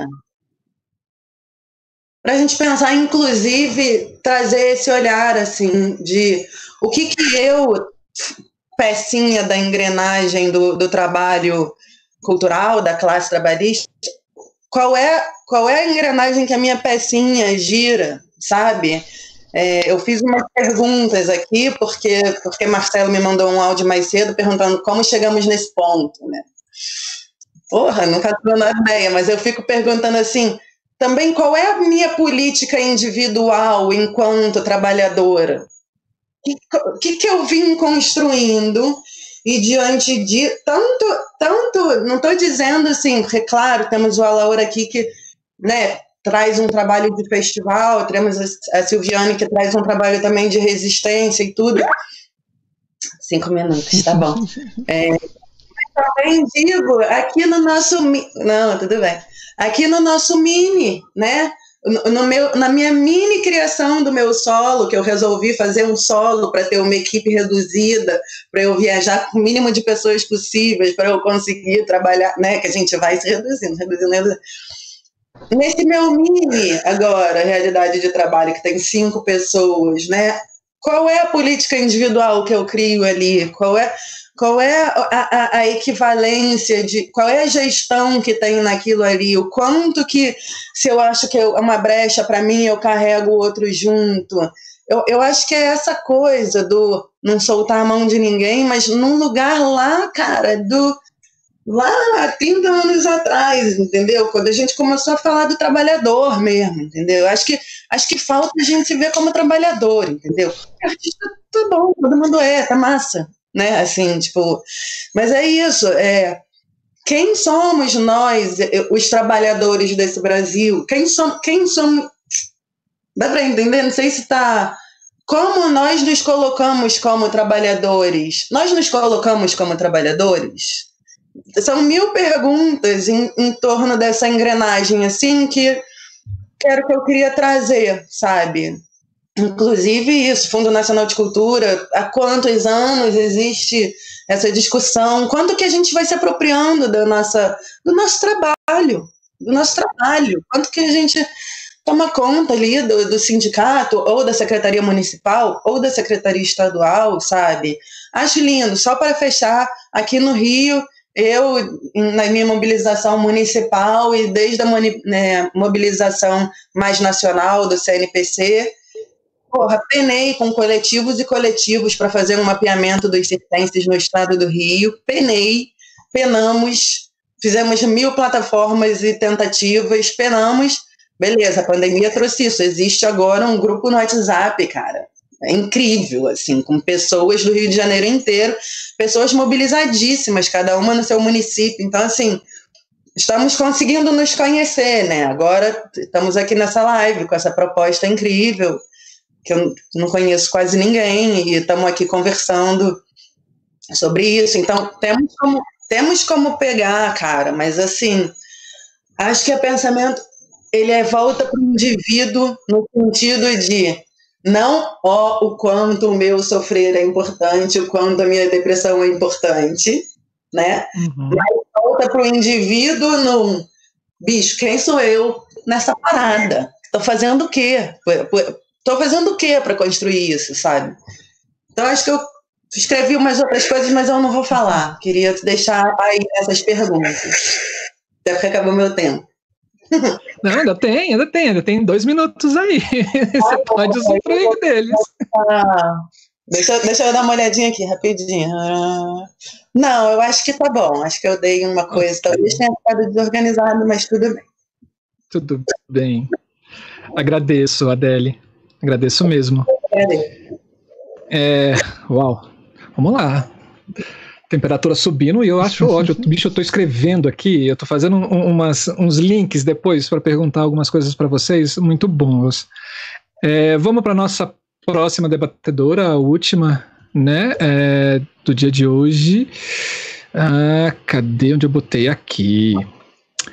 A nossa querida amiga e companheira Camila Thiago é mestre em artes cênicas, com pesquisa sobre iluminação cênica pelo programa de pós-graduação em artes cênicas da Universidade Federal do Rio Grande do Norte, em 2017. Especialista em iluminação e designer de interiores pelo Instituto Pós-Graduação IPOG.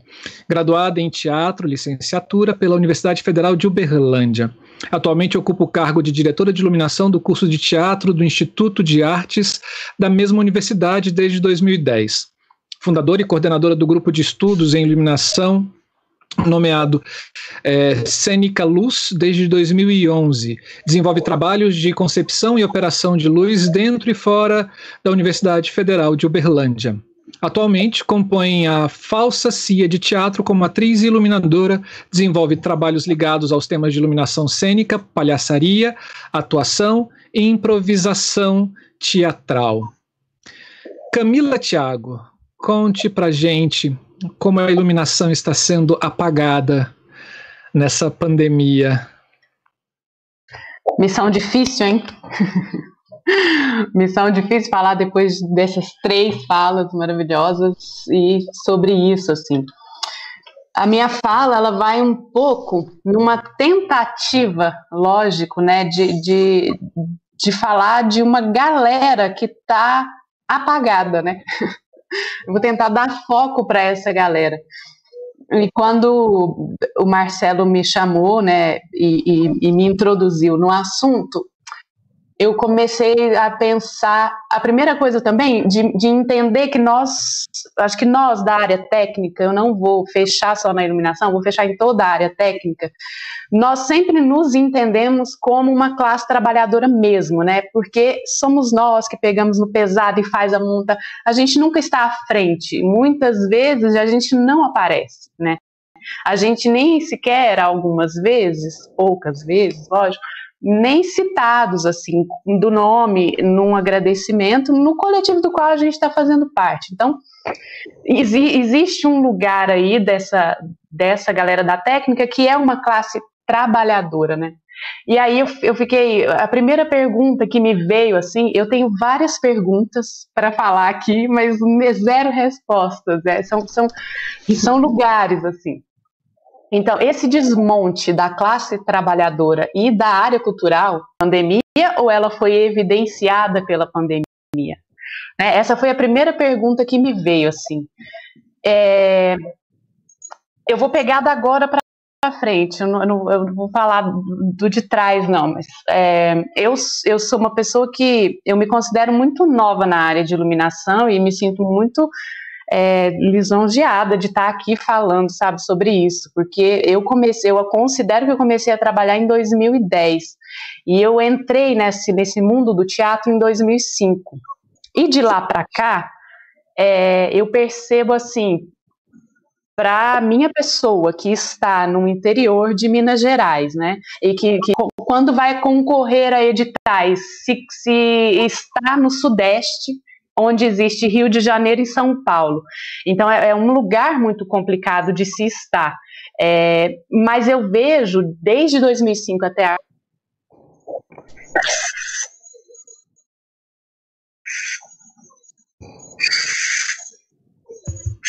Camila. É, foi hackeada. Coisas de internet. Foi hackeada. Começou a falar mal do governo, aí, ó. a BIM tá agindo. Camila.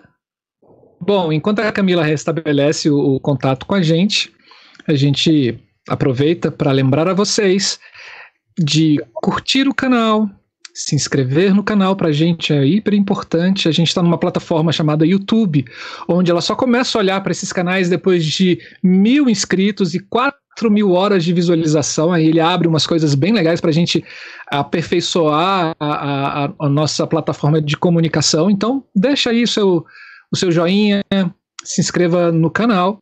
E, e se você tiver interesse de curtir outras coisas que o canal tem, entre na nossa página dentro do YouTube e tem lá vários vídeos sobre criação de luz. A gente conversa com vários criadores de, de luz, vários iluminadores e iluminadoras.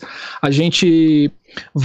A, a, a, nossa ideia é conhecer essas pessoas e o processo de criação delas fora, fora do eixo Rio-São Paulo, né? mas também não tem como falar sobre iluminação sem, sem, sem falar do eixo Rio-São Paulo, mas a gente está tentando um movimento extremamente democrático. Camila tá voltando, gente. Voltou. Então é só entrar, tá todo o vídeo lá para vocês, todos os vídeos, é só assim. E é isso. Camila tá de volta. Voltei. Então, depois que você foi hackeada aí pela BIM, pode começar. onde ser. eu parei? Onde, onde vocês pararam de me escutar? Você estava falando que era muito difícil estar tá nesse meio, né? Nessa situação de estar tá concorrendo no Sudeste com eixo Rio-São Paulo, mas que também era um, uma coisa boa. Era isso. Sim, e aí o, o que eu percebo é assim, é, é cada vez menos é, para nós que, estão, que somos do interior, participar de festivais e de, né, de, de conseguir fomento para montagem de espetáculo, principalmente, uhum. enfim. E isso veio, assim, decrescendo até lá, até chegar aqui nessa pandemia. Enfim, e aí eu, uma outra coisa que eu acho importante dizer é que eu comecei a trabalhar em 2010 com iluminação. E eu nunca fui filiada a nenhum sindicato. Eu nunca, eu tenho muita dificuldade quando eu vou procurar, por exemplo, ah, qual é o valor do cachê?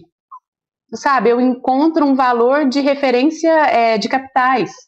É, aqui em Uberlândia, a gente não tem uma organização da classe técnica. E, e são questões que, que chegaram para mim com maior evidência.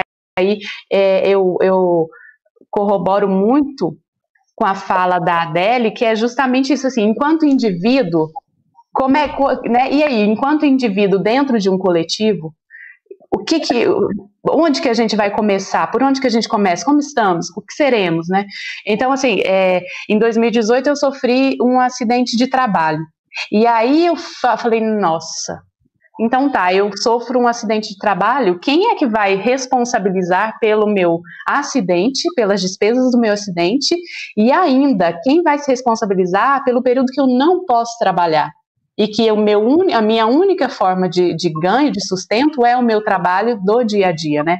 Então, quando eu eu tive isso, eu, eu, tomei um susto e comecei a me organizar, a tentar entender o que, que, é o Conselho Municipal de Cultura, a tentar entender quais são as leis, a Secretaria de Cultura, como ela pensa, né? Então, movimento individual. E aí eu entendi que também o movimento individual não é o bastante. Se a gente não tiver coletivamente juntos, a gente não tem força, infelizmente.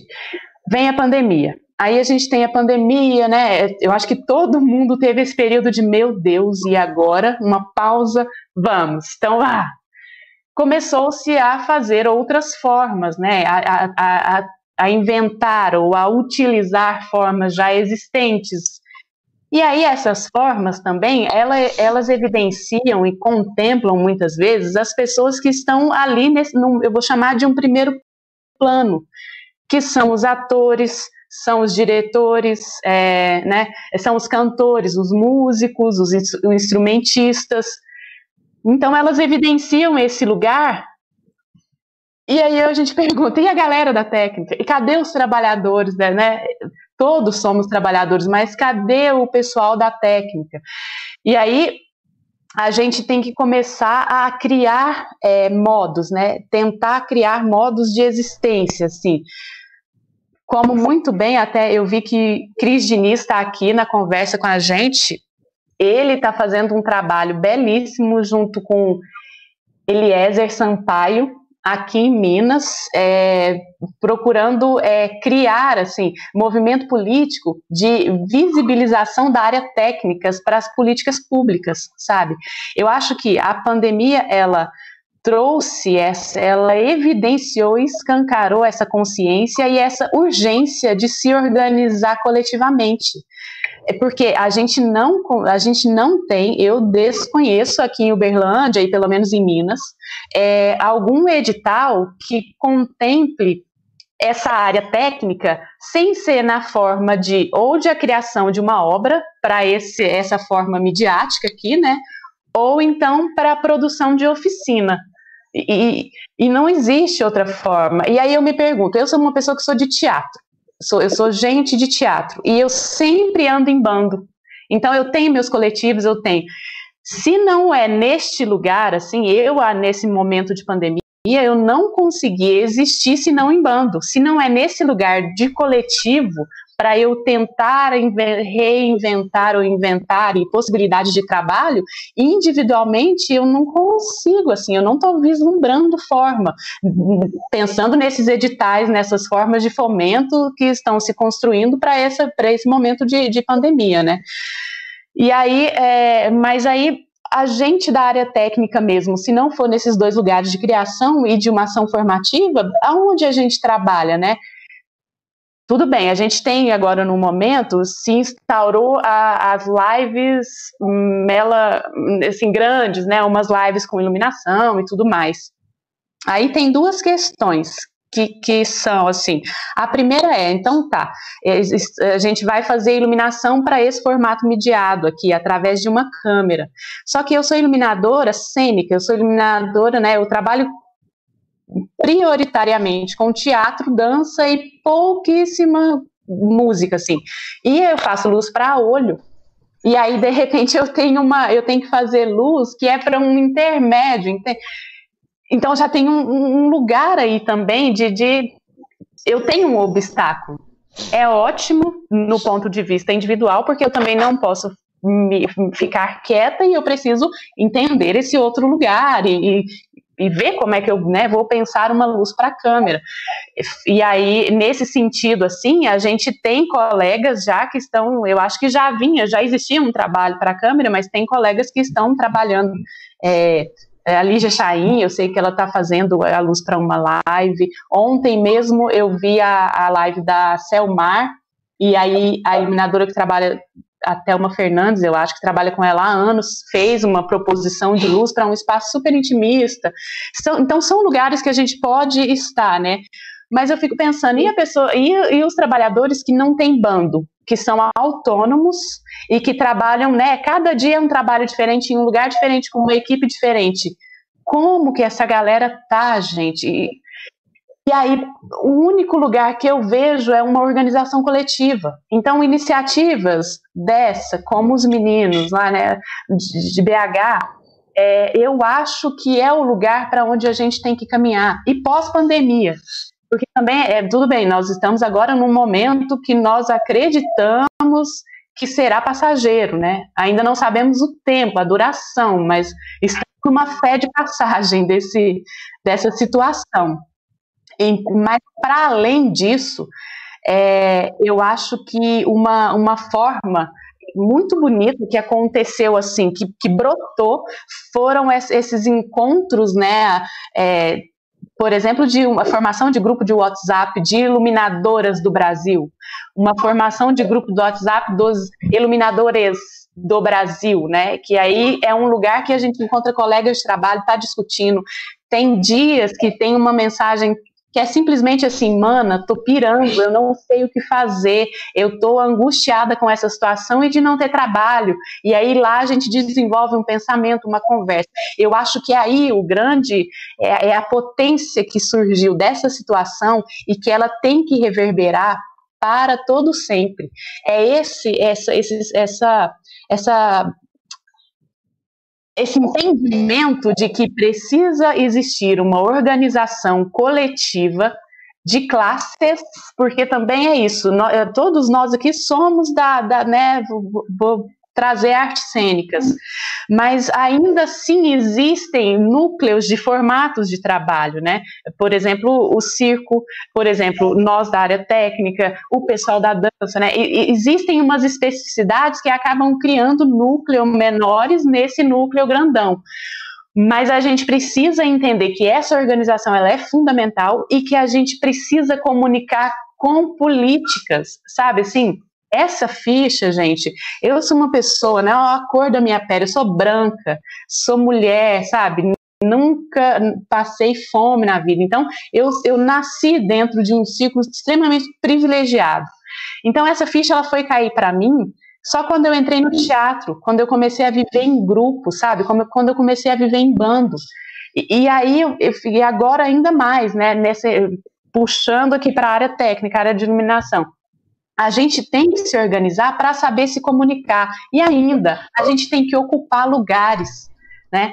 É, muitas vezes essa, esse borramento, eu acho que o que o, o que o ai meu Deus do céu, o Alaor falou desse borramento, né, da, da, da das áreas, assim, do entendimento, ah, é, isso aqui não é teatro, isso é teatro e dança, isso é...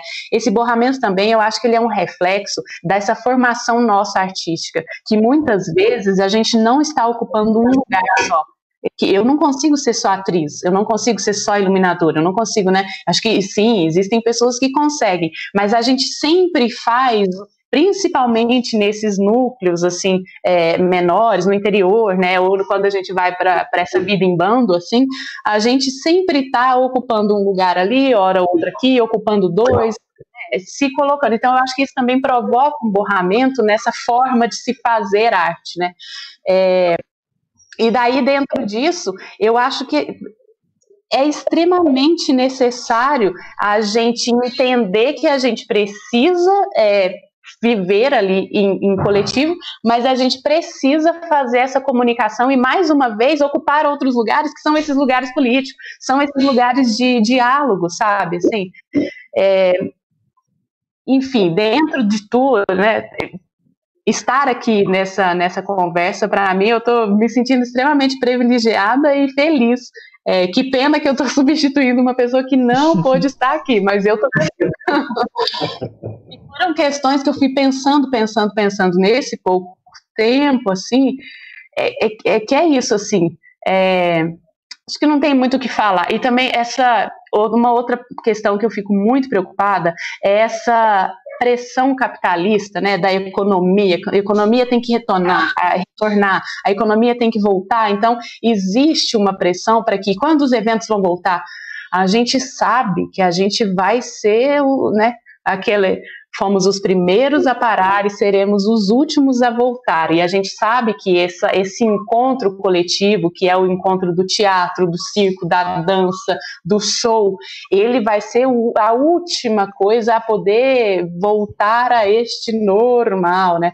Mas é, eu fico pensando, me, me, preocupa muito essa pressão dessa volta, é de, mais uma vez, nós que somos classe trabalhadora, né, que somos os técnicos, que somos os porteiros, os seguranças, que somos os diretores, atrizes, atores, bailarinos, circenses, todo mundo que está envolvido nessa maquinaria da, dessa, né, dessa economia cultural, é, quem que está pensando essa nossa segurança, sabe?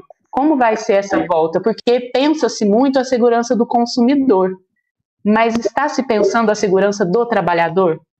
É uma outra questão também que ficou me reverberando muito, assim. Uh, eu falo, eu começo a falar, mas eu acho que é isso, assim. Acho que, acho que eu consegui jogar aqui as minhas grandes questões, dúvidas e preocupações, sabe? Acho que eu encerro por aqui para a gente poder conversar todos, todos. Obrigado, Camila. E eu já começo com uma pergunta para todos, assim, vamos ver quem, quem me responde. Eu vi muito na fala de vocês que é, nos fez relembrar o início das artes cênicas, que é o trabalho coletivo. Né, o, é, de estar junto, fazer o grupo, né, de criar movimentações, criar os, através dos nossos ritos as nossas identidades né, criar os nossos coletivos e ocupar espaços é, políticos para que a gente possa efetivamente ter ganhos dentro dessa cultura, dentro dessas artes, para a gente que possa efetivamente criar políticas públicas.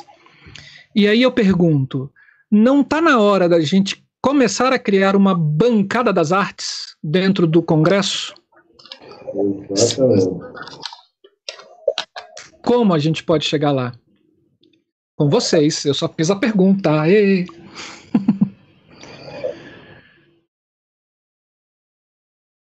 Bom, então eu acho que está passando da hora de ter essa bancada.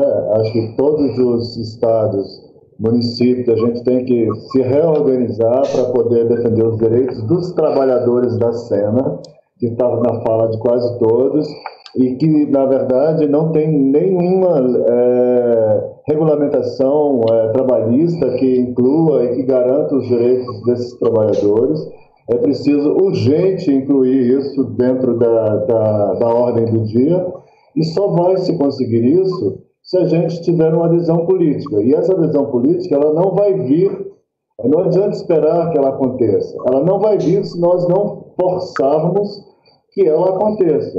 E a maneira de fazer isso é fazer é, um exercício para que tenhamos é, deputados, é, vereadores, senadores que sejam ligados à, à, à cena das artes ou que defendam essa bandeira como prioridade em seus mandatos. Porque só assim a gente vai conseguir aprovar leis para garantir toda a faixa é, trabalhadores da cena, tanto é, da graxa, da técnica, como os que os da cena, os globais, enfim, porque ficou, fica muito glamourizado e não existe glamour nisso. É trabalho como outro qualquer, é muito esforço para muito pouca grana. Assim, é muito mal pago, você não tem direito algum, você não tem regulamentação, então, eu acho que é, tudo isso, é, esse mal todo que está nos acontecendo, está servindo para evidenciar todas essas questões que não dá mais para a gente fugir. Que o artista é meio anárquico, é, não, não quer saber muito dessa coisa formal, de lei, disso, daquilo. Mas não dá para evoluir se não tiver é, esse bloco vindo a, atrás de tudo isso para poder regulamentar é, o que somos, o que seremos e o que poderemos vir a ser. Então, é um trabalho muito árduo que a gente tem que aproveitar a pandemia para se organizar. Já, tem alguns estados que estão organizando. É, em São Paulo está muito bem é, estruturado e vão lançar vários vereadores, depois deputados, enfim, eu acho que a gente é uma tendência que é, tem que ser seguida no Brasil inteiro, porque não se, não se dá espaço, principalmente numa sociedade é, que está é, completamente dominada pelas religiões e pelas facções é, extremistas, é, do ódio que a gente viu aflorar tanto agora, é, coisa que a gente achava que não, o Brasil é, não é um país preconceituoso, não, não é um país assim, não é um país assado. É muito pior, porque é medíocre, é, é dissimulado, tudo vem, por, vem, vem, vem, vem num arcabouço de democracia, de aceitação, mas é um preconceito fudido que está por trás de tudo isso. Então, só se desmascara tudo isso indo para cima e fazendo que, é, é, que aconteçam leis que garantam esses trabalhadores da cena sejam respeitados, tanto na jornada de trabalho, quanto nos direitos trabalhistas, nas regulamentações de todo um segmento que é trabalhador. Não tem nada de glamour. O glamour fica por conta de quem está de fora. E quem está dentro sabe que a gente trabalha 10, 12, 24 horas se for preciso para que a coisa saia. Então, é, é, eu acho que é isso. A gente tem que aproveitar esse mal que aconteceu a todos para transformar isso em um bem que pode começar a andar com, com essa perspectiva de melhora. Eu queria completar a fala do Alaô, é, mas assim, porque, é, a, fala, a fala da Adele, né, eu anotei bem grande aqui no meu caderno, a precariedade, né, ela falou disso. É, é, é, é, o caminho também acho que é por aí, Alaô, porque assim, é muito fácil, muitas vezes a gente está aqui nesse, no Facebook, nas redes sociais, reclamando, reclamando, reclamando. Mas o que, que nós fazemos de fato para mudar isso? Se realmente não formos nós que fomos lá ocupar um conselho municipal de cultura, ocupar uma, uma secretaria, ocupar, quem vai ocupar? Aí a gente fica aqui reclamando que tem pessoas lá que não reconhecem o nosso trabalho, que não entendem o que é o dia a dia de um técnico. Mas aí realmente eu, eu, eu faço, eu, eu pego essa provocação da Adele e, e olhando mesmo para com provocação isso, qual o meu papel para mudar essa roda aí, né? O que é que eu posso abrir mão para poder, é, em prol de, de, uma, de uma classe trabalhadora, né? Então, assim, é, porque se não formos realmente nós que ocuparmos esses lugares que decidem os orçamentos, que decidem as leis, é chato, é, mas a gente precisa tentar entender. Ah, não quero entender, mas tem que estar próximo. É importante você é, é, é, é ocupar, é, eu digo isso, ocupar esses lugares, esses lugares de decisões mesmo. Porque tá aí essa Lei de Blanc, ela, enfim, como eu acabei de receber uma mensagem nesse aqui, a regulamentação, não sei o que, a mesma mensagem, há uma semana que ela chega. Mas, assim, e como a gente discute muito nos fóruns aqui, é a mesma pauta dos fóruns, né? Há 10 anos é a mesma pauta.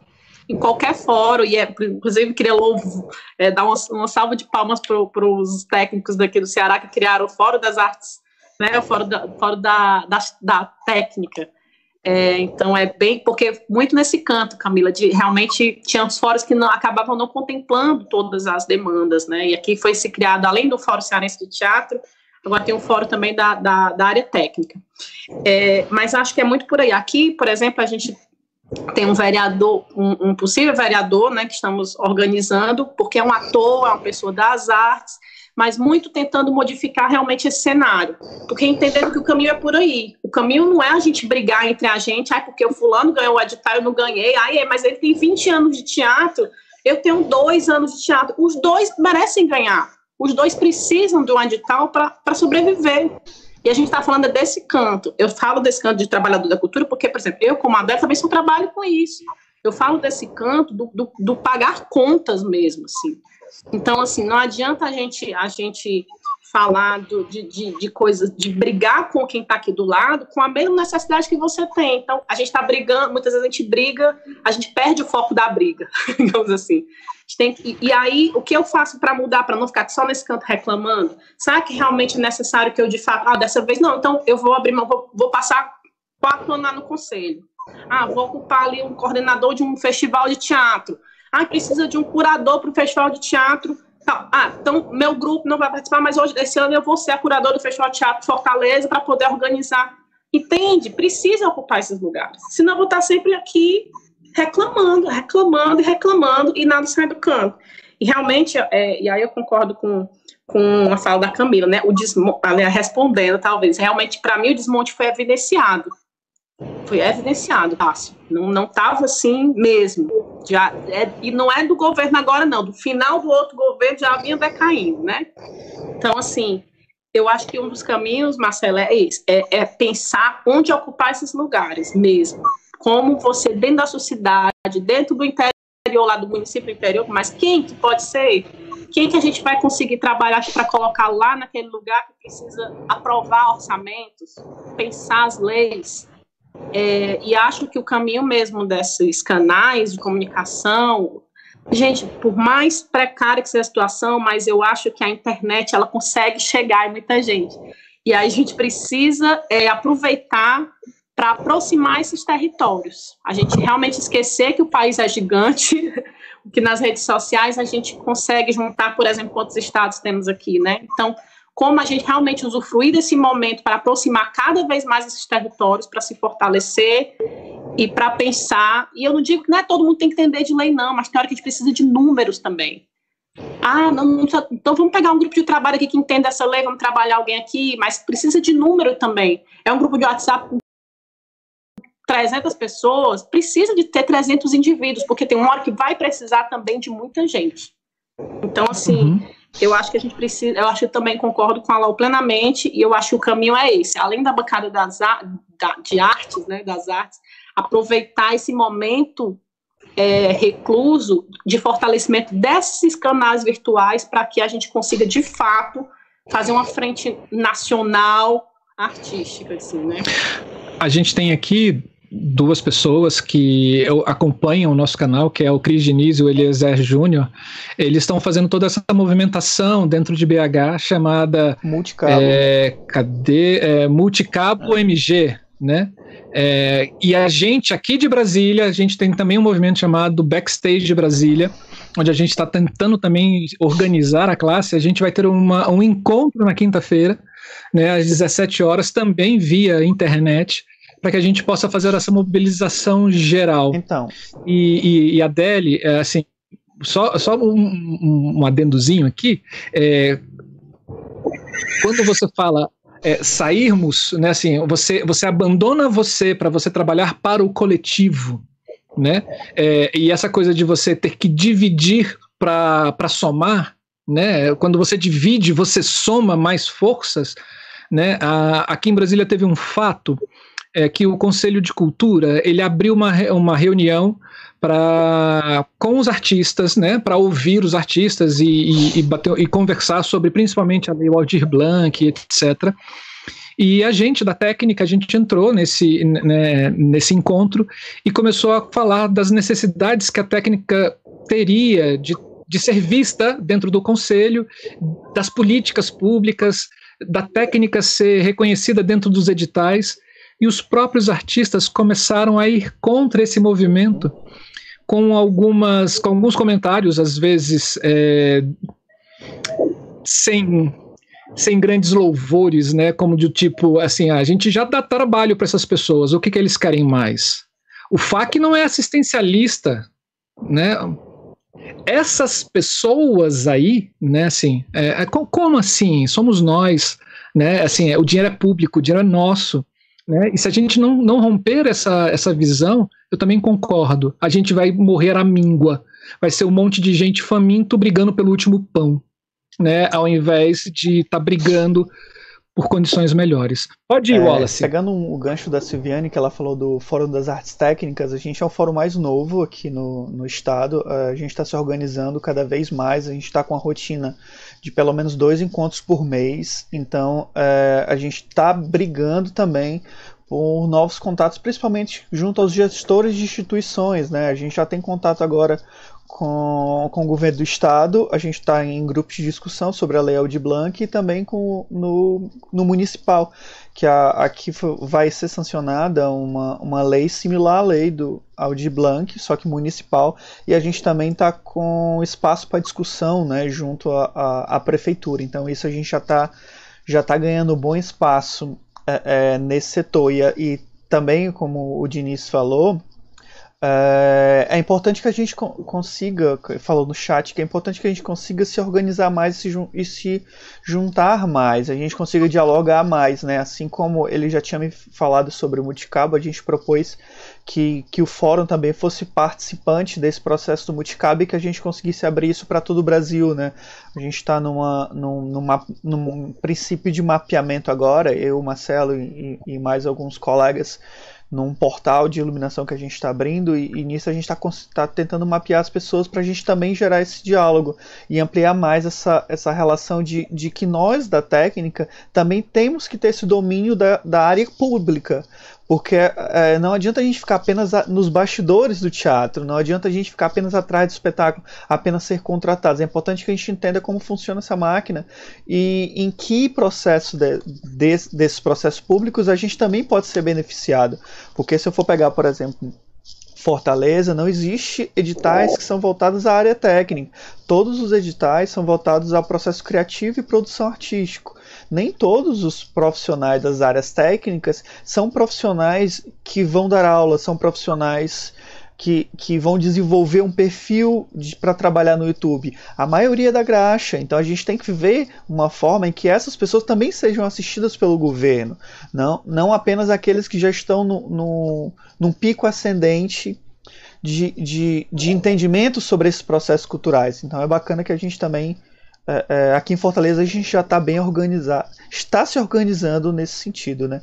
E a, a minha pergunta para vocês também vai nesse mesmo, nesse mesmo aspecto, só que em relação ao desmonte das estruturas físicas e criativas dos grupos, coletivos e dos técnicos freelance, né? Que é como se renovar nesse, nesse momento em que grupos estão perdendo suas sedes, teatros estão fechando, é, grupos que são de apresentações na rua não estão podendo se apresentar, como se reinventar nesse período e como se reestruturar para esse pós-pandemia. Está aberto. E vocês que estão assistindo a gente, mande sua pergunta, coloque suas, suas, é, suas questões aqui para a gente também. Como o Cris falou, é, complementando aí o, o é, Wallace, que BH já tem uma diretora de teatro na Câmara e tem duas vereadoras, né? E pode ir, Adélia. Uh, eu não sei, é uma pergunta muito difícil, Wallace. Como se renovar? É tipo, ainda não tem livros de autoajuda hum. prontos para No meu tempo ainda de produzir os 10 passos de renovação, de auto-renovação da pandemia, não sei, coaches de pandemia. Mas eu queria só fazer dois parênteses antes de começar. Uma coisa é essa da, da importância da graxa, né? É, falou é, é, o quanto a graxa é importante numa engrenagem, né? Uhum. Assim, tipo, então é importante. Isso é maravilhoso, realmente, porque nós que eu no circo, né, eu fico ali entre o paetê e a graxa, né? Todo tempo, assim, eu saio, limpo a graxa e vou que monta, sobe, não sei o quê. E, e, o quanto a gente tem orgulho da, da é, do underground do nosso trabalho de bastidor, sabe? Que realmente é muito prazeroso, é muito bom a gente estar no bastidor e ser essa engrenagem e, e a gente vai se afirmando nos nossos grupinhos de graxa quanto a isso. Agora, o quanto que é importante colocar isso dentro de um movimento político, assim. Eu só tô falando isso porque eu achei essa coisa da graxa com a engrenagem, assim, tipo, tudo a ver, assim, é bonito falar isso. E, e, o, e o Marcelo falou isso, brigando por migalha na fila do pão, e eu tinha fechado a fala falando quem somos nós trabalhadores nesse Brasilzão, que eu gostaria de dizer quem é você na fila do pão, né? E, e esse. E, e acho que é um pouco esse é porque eu vou falar de um lugar, como a Camila se colocou, de um lugar de pessoa. Estou aqui na casa de uma pessoa para cuidar da minha filha, entendeu? Branca, que tive todas as oportunidades. Beleza, algumas não, mas são uma minoria, entendeu? Então eu vou falar de um, de um lugar que é foda. Tipo, eu estou aproveitando esse momento para.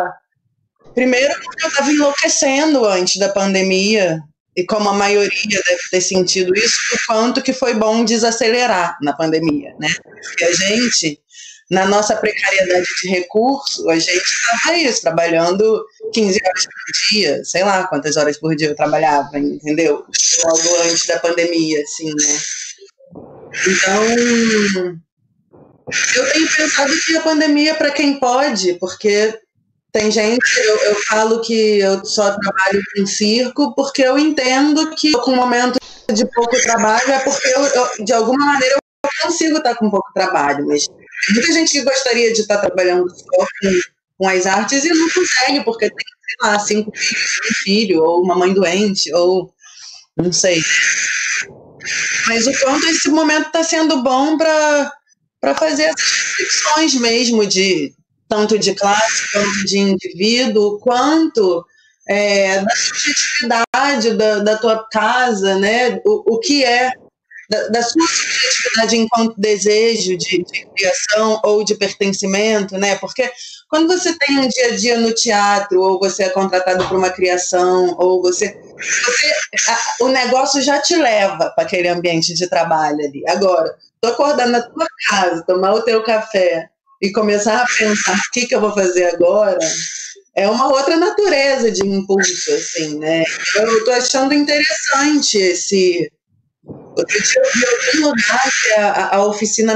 Você cria um ambiente mental na sua casa para trabalhar, que é diferente de você ir para o seu trabalho, né? E eu acho interessante é, viver isso mais que a maioria das coisas que eu tenho pensado, eu acho que é uma merda. Entendeu? Tipo, não importa o que, que é bom ou não de criação, de criativo, ou de. Ou a maioria das coisas que eu tenho pensado, eu nem levo adiante, porque sei lá, porque eu tenho um curso, sei lá, entendeu? Tipo, eu ficar cinco dias com a minha filha direto e a coisa vai se perdendo. É tudo meio picotado, assim. É, mas não sei, eu tenho achado interessante esse, essa nova forma também, sabe? Eu acho, eu acho interessante é, a ruptura, a mudança de rotina. Para mim, eu, vai abrindo para outros lugares, seja lá se é bom, se não, é uma experiência, experimentar o experimental, né? Eu, eu tenho encarado como isso, como, sei lá, um exercício de performance. saca? Tipo, ah, é isso, eu posso fazer certas coisas, é um exercício de controle, de autocontrole, de controle do outro, né? Porque, sei lá, se eu agora. Depois eu me dei conta, eu disse que eu tô na casa da minha vizinha, ferrou, a galera vai achar que eu tô aglomerando, sabe? Tipo, você vai vivendo um controle de corpos e, ou um medo do controle, né? Tipo, mas não sei, eu acho que não tem, não tem resposta como se renovar, mas eu acho que seria essa abertura para o experimental mesmo, assim, sabe? Você sabe que aqui em Uberlândia a gente tem um problema muito grande de espaços culturais, assim, né? E a, a, o município, os espaços da prefeitura mesmo, a gente tem só alguns, assim, e é municipal, mas outros espaços que eram super bacanas fecharam e tal, mas a gente tem uns espaços dos grupos, né? tanto escolas de dança, grupos de dança, quanto grupo de teatro, que aí são espaços que também existem apresentações, para além de algum desses espaços também tem atividade de formação. E aí é, eu, me preocupa muito como que estão, sabe, assim, como que eles estão, como que está fazendo para manter o espaço aberto? Eu sei que aqui a prefeitura tá, fez um levantamento de espaços culturais e foi até para nós uma surpresa, porque nesse levantamento nós descobrimos 16 é, espaços culturais, né? É, e vários lugares, vários espaços na periferia. É, pelo menos a mim foi uma surpresa, né? Não posso falar por todos. E, e a, eu vi que tem um movimento para se pensar, para além dos artistas, a manutenção de espaço aqui, que é uma, uma é uma mas é, é, é uma é municipal, né? O que, que, está se fazendo a nível nacional e estadual para manutenção de espaço. Eu não sei, eu, aqui eu vejo os grupos sempre nesse lugar de reinventar, né? É, então, é, fazendo essas proposições através de, né, dessa mídia, é, essa, então fazendo espetáculo, refazendo espetáculos, mas agora nesse, nesse formato, é, várias discussões para além também, para além da, além dessa, do lugar de se manter, mas as discussões, é, o que, que vai ser o teatro no futuro, o que, que vai ser, né, com essa, o que, que vai ser, eu estou curiosíssima para saber as reverberações de todo esse movimento aqui através da câmera no, no, no cinema, então, eu acho que esse lugar da reinvenção, ele sempre foi o nosso lugar, né, de artistas. Mas eu acho que agora ele está sendo um dos únicos, assim. Eu acho que quem não está nesse lugar de reinvenção, eu não sei como é que sobrevive. É, eu acho que é importante pensar assim, que eu trabalho em escola também com criança, né? As escolas, tá, tá, tudo assim, acho que também todos estamos com, com o medo de fechar, de, de perder o espaço, assim como as escolas infantis, as escolas estamos nesse momento, assim. Então, tá, talvez sim tenhamos que perder o nosso espaço físico, e aí, a partir daí, tem que dar um certo desapego, acho, para sofrer, para reduzir o dano, o dano, talvez, sabe? Porque é.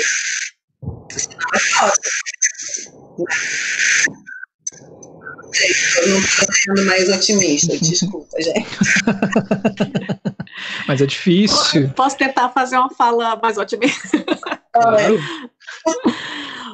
Não, mas é, é, é eu, eu, eu, entendo e, e, não discordo de nenhuma dessas falas, porque realmente, é, claro, estou falando em nome de, de um coletivo que tem uma trajetória, que a gente tem uma mínima estrutura, tanto não, não sou branca, não, sou da periferia, né? mas estou é, falando nesse canto do privilégio enquanto um coletivo que tem uma mínima estrutura que foi o que está nos resguardando até agora.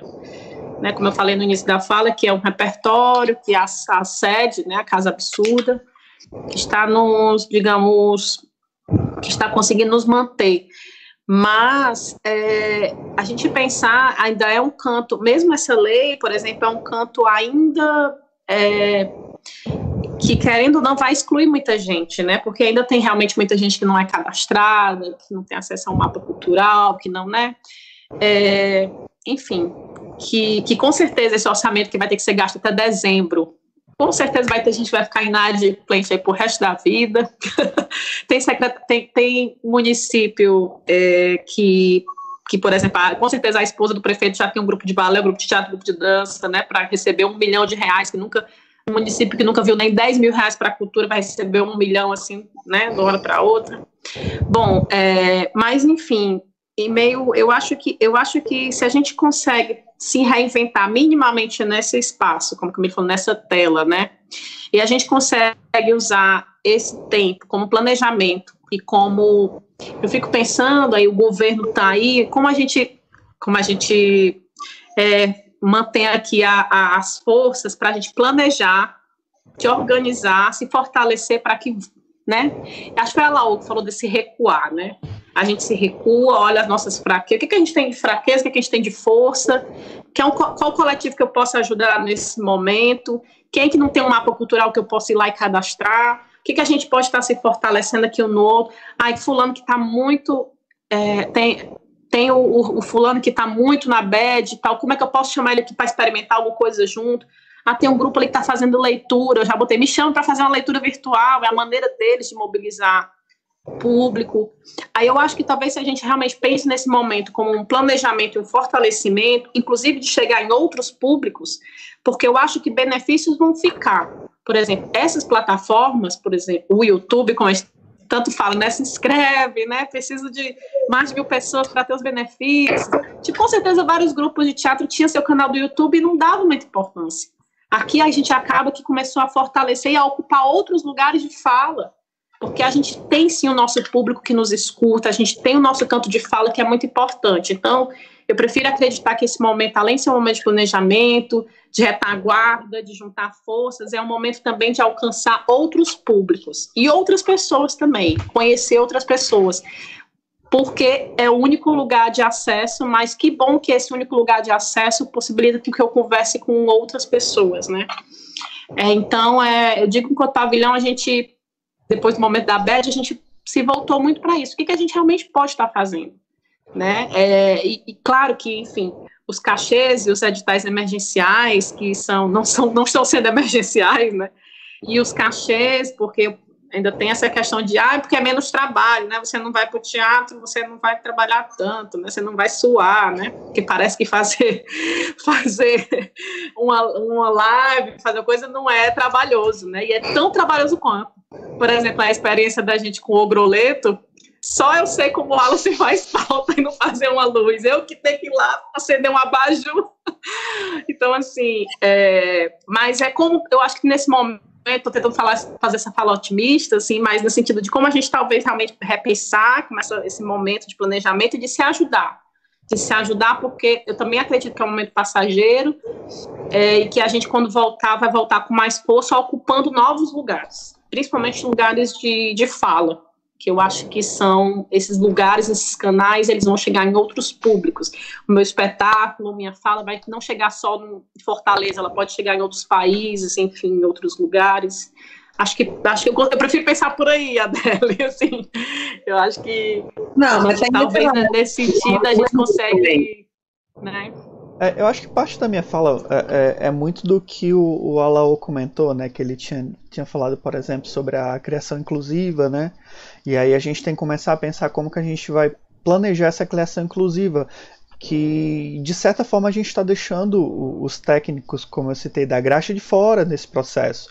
Então é, essas pessoas acabam ficando sem, sem, sem é, é, o apoio, principalmente dos editais, pra, de uma remuneração nesse sentido. Então, como a gente fazer essa criação inclusiva e a gente consiga pensar em trazer esses profissionais para mais perto, como a gente dá apoio, principalmente os profissionais que, que, que estão no nosso ciclo de convivência. A gente já tem grupos formados, a gente já tem coletivos montados. Como a gente vai dar assessoria a esses profissionais que hoje estão sem renda? Então, eu acho que é, é, pensar nessa, nessa criação inclusiva é, é uma forma da gente tentar incluir muito mais pessoas, não só o processo criativo de um grupo ou o processo criativo de um coletivo em si, mas que esses profissionais das áreas técnicas também sejam incluídos nesse, nesse processo. Por isso eu entrei nessa, nessa cutucada sobre como a gente se renovar, mas também a gente tem que pensar nessas outras pessoas que fazem parte desse processo é, criativo do, do espetáculo, né? Marcelo? E é o que o Cris, é que o Cris Diniz está falando aqui, né? Seria legal falar com cada cidade, estado e ver como essas pessoas estão se organizando e fazendo esse cadastro. E aí eu já faço um parêntese, porque assim, é, o estado já deveria ter um cadastro dessas pessoas, desses coletivos, desses artistas, né? Não correr atrás. Exatamente. E, é, não tá correndo atrás agora louco porque tem um dinheiro para uhum. gastar. Né? Assim, isso já deveria ser feito. Né? Uhum. Bom, mas aí vem minha, minha última provocação para a gente já ir, já ir conclu, concluindo. Né? Assim, é, bom, o que a gente está percebendo, né? É que é, essa pandemia acabou trazendo mortes de não físicas, né, de pessoas, mas mortes de trabalho, que já vinham começando, eles já estavam na UTI bem antes, né? Como se a gente pegasse o, o, o, grupo Quasa já quase não existe, né? É, o Sena 11, que é um outro grupo que está passando por dificuldades também, assim, as pessoas não estão conseguindo mais viver só dentro do grupo, elas estão correndo e fazendo outros trabalhos foi aberto, né? Para assim, olha, vai, vai fazer outra coisa, porque eu não consigo pedir é, ação exclusiva. Um grupo corpo, que isso aí eu estou falando de grupos grandes, né? Uhum. É, Galpão, por exemplo. O Galpão ele está entregando sedes, né? Isso já no ano passado, né? E é óbvio que com essa com essa pandemia agora a gente a gente acelerou esse, acelerou esse processo de, de destruição e de morte, né? E aí eu venho uma pergunta, Laura, assim, depois queria ouvir muito a Laura nessa pergunta e depois vocês, assim, é, como a gente pode recuperar isso depois dessa pandemia, já que não vai existir dinheiro, a gente vai entrar numa depressão financeira gravíssima e como re recuperar não somente esses grupos que estão morrendo, mas como esses artistas que estão é, desistindo da profissão de ser artista, de ser técnico. Né? Nessa pandemia, outros desafios, como recuperar essas pessoas? Bom, é, pegando no geral aí que foi dito sobre espaços físicos e, e degradação e fechamento, é, não vamos longe, não, aqui mesmo. O Cena Contemporânea, que é um, é um festival que tem 25 anos, que é super consolidado, tem uma programação incrível, é, faz coisas incríveis para a cidade. Teve que abrir mão do seu espaço, porque já vinha, desde o governo anterior, com problemas para poder man, manter um, um pequeno espaço, um teatro para 70 lugares, e que, mesmo com um processo é, de ocupação que a gente estava administrando não conseguiu é, manter. Então teve que fechar as portas de, de um, um, teatro, um festival que existe há 25 anos. Então, não é, é o maior do Centro-Oeste, né? É o maior do Centro-Oeste, exatamente. E, e, assim, eu acho que para além dos editais, é, é, assim, tanto a inclusão é importantíssima e que eu fiquei muito, é, na verdade, eu fico meio saco cheio de tanto ouvir falar é, é, do, dos secretários, de, de, dos órgãos governamentais, que desde quando começou a falar da, da, da lei Audiobank, até hoje não tem um cadastro. Fala-se, fala-se, fala-se, fala-se, mas não decide o que fazer. Então, já que tem uma facilidade, que tanto pode ser por CNPJ ou por CPF, era muito mais fácil, ao invés de estar fazendo live para falar sobre a lei, para falar que vai fazer, fazer realmente um cadastro que fosse de A a Z em todas as regionais. Pegando o exemplo daqui, em todas as regionais, e já teríamos esse cadastro. A lei foi regulamentada, deve sair no Diário Oficial de amanhã, e ainda não temos esse cadastro pronto. Então, agora que se vislumbra de como vai ser. Primeiro ficou aquela guerra entre é, faz pelo FAC, não faz pelo FAC, mistura as políticas da Aldir Blanc com o FAC, até é, chegar uma divisão de separar. Não, FAC é FAC, Aldir Blanc é lei emergencial, é uma outra coisa, não pode ser misturada. Porque mistura tudo e já não cumpre as leis, que seriam do, das reposição das verbas do 0,3%. Então, eu acho que editais é sempre uma coisa excludente. A gente não pode se conformar com essa política de editais pelo Brasil inteiro. Precisamos avançar muito e rapidamente. Porque, ó, vou pegar e criar políticas, não de governo, mas políticas de Estado, para que o próximo prefeito, para que o próximo governador não tenha capacidade de usar os recursos de uma outra maneira, de estar sempre brigando com a comunidade cultural para poder abarcar todo o, o, pouco recurso que a gente levou 30 anos para conseguir uma lei. Todos os governos que passaram meteram a mão. A gente está sempre sendo sacaneado no mínimo do mínimo que existe, existe para nós. Agora, é, nessas andanças, se observa muitas coisas. Assim. A Argentina pode estar na maior crise, está fodida, está muito mais é, no poço do que a gente. Mas lá eles têm uma política de ocupação de espaços que permite com que Buenos Aires, por exemplo, assim, possa ter 1.300 e tantas peças em um final de semana. Por quê? Não é tudo governo, é, não, é, não são todos os teatros do governo o governo tem uma política de, de, de ocupação de espaços. Por exemplo, você tem uma casa, a sua garagem dá para você botar, fazer, virar um teatrinho do, de quinta a domingo? Quantas pessoas você consegue colocar lá? Ele te paga um aluguel daquilo. O cara tem a sala dele, da principal da sala, que é uma sala de teatro. Então, isso possibilitou que muita gente é, possam receber essa ajuda governamental, que não tem uma, uma, uma administração do governo ali gastando, consumindo e não fazendo o que deveria fazer. O próprio dono da casa gere o seu espaço, o seu centro cultural, o seu mini é, teatrozinho e, e recebe de 10 a 100, a quantas pessoas eles conseguirem colocar. E o governo todo mês é, paga um aluguel para que essas pessoas possam abrir as suas portas e receber as pessoas como espaço cultural. Isso é genial. E não precisamos de ter, é, ficar na dependência de edital, porque edital vai ficar sempre um brigando com o outro. Precisamos criar leis que possibilitem a democratização da cultura e o acesso realmente o acesso das pessoas eh, de todos os lugares, seja da A, B ou C, e principalmente eh, os excluídos, os periféricos, os negros, os LGBT, enfim, existe uma gama de pessoas desassistidas que agora está reivindicando seus direitos mais do que há tempo e que tem que ser ouvido, que tem ser públicas para todos. Isso está garantido na Constituição, que garante o acesso à cultura é, ao indivíduo. Então, o governo tem que criar mecanismo. E a gente também tem que fugir um pouco dessa dos editais. Claro que os editais funcionam, ajudam, a gente, sobre, a gente tem sobrevivido muito também em função disso. Mas que é bom? Não é.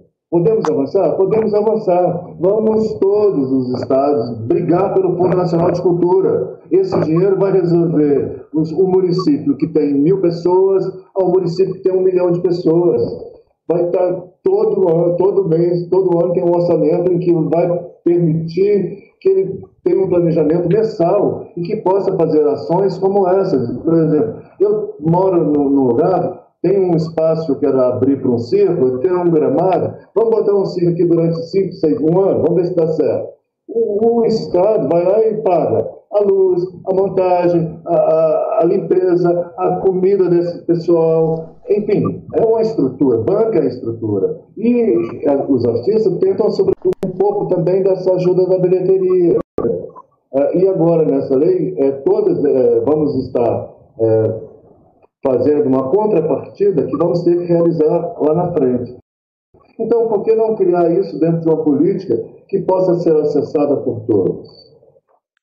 Por exemplo. Sim. Sim. Alguém? Alguém, Alguém mais?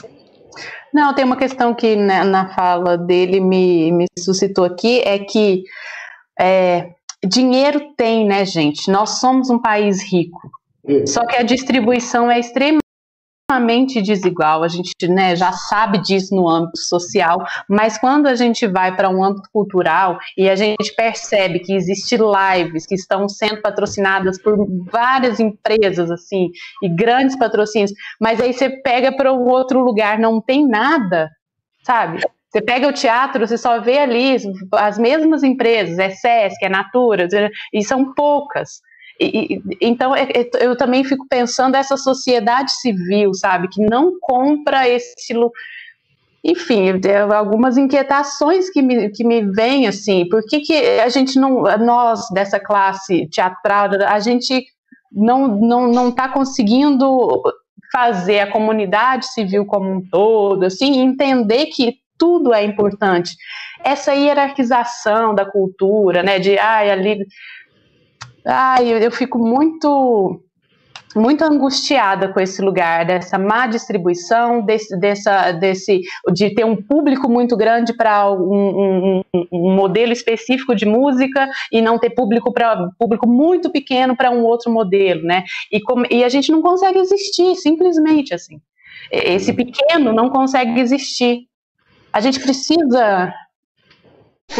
Você falando isso, me lembrei de uma, de uma coisa aqui, de uma live, que é assim foi a, a, mais ousada que eu vi foi a do Gustavo Lima, agora criou uma estrutura no Rio Negro, no Amazonas, que fez um palco com uma flor de lis dentro do Rio Negro, um cenário incrível, todo iluminado, gastou-se uma fortuna, e, e ele mais um outro sertanejo ganharam rios de dinheiro é, com essas empresas que estão ali querendo só esses grandes nomes e que, que vão fazendo esse tipo de, de, abordagem. Então, só aumenta a diferença, a desigualdade e esse abismo que existe entre uma coisa ou outra. Nem falando se é bom ou ruim, nada disso, que quem sou eu para julgar a arte do outro. Mas esse lugar comum, que para um tudo e para a maioria nada, não, não é mais possível, não, não existe, não, não existe possibilidade de estar certo. Então, temos que avançar, avançar, e é, é, o trabalho de formiguinha, de convencimento do outro. Olha, precisamos estar atentos aos conselhos, às decisões, é, a, a criar é, políticos que defendam, que tenham essa, essa bancada da cultura que venha realmente acontecer para que mude alguma coisa. Que todas as bancadas que a gente vê só ou são tendência para completamente extrema-direita, ou são mau caráter assumidamente. Então não é mais possível isso, porque hoje em dia nada fica escondido por muito tempo. É, a invenção da internet e de todos esses meios de comunicação é, nos possibilita acelerar um pouco essa revolução da formiguinha que tem que andar e tem que entender e tem que se, é, se fazer presente e se fazer respeitar, porque o respeito tem que ser igual para todos. É isso, gente. Foi um prazer é enorme estar com vocês, conhecer vocês. É, grande abraço. É, e é isso. Vamos, vamos em frente. Eu também queria é, já, já agradecer a, a, todos e todas que puderam participar desse debate. Eu acho que foi bem produtivo. É, é um momento novo dentro do nosso canal, assim, é, é, é esse novo processo, esse diálogo, e eu acho que foi bem construtivo. Cada, todas as falas, cada, cada linguagem pôde colocar muito bem a, a, a, sua percepção sobre esse momento que a gente está. E eu, desde já, já agradeço a Adele, a, a, a Laô, a Silviane, a Camila e o Marcelo por essa noite maravilhosa com esse papo delicioso. Sigamos. Tamo junto. É, muito bom, gostei, gostei. Silviane, Abel Camila, tá aberto para vocês essas considerações ah, finais. Vou pegar a fala para também agradecer e e tudo se constrói a partir desses encontros mesmo, sabe? Tipo, eu tô aqui porque o Wallace veio trabalhar no Rio com uns amigos meus daí do, de Fortaleza e a gente se conheceu e depois a gente começou a se seguir e aí lembrou de mim, eu tô aqui, eu acho lindo, agradeço por me incluírem nessa construção. É muito bom dar nome para as coisas com a ajuda das palavras dos outros e, e é uhum. nessa que a gente vai construindo assim, né? E, e é isso, e estamos aí, estou aqui para trocar e, e agradeço.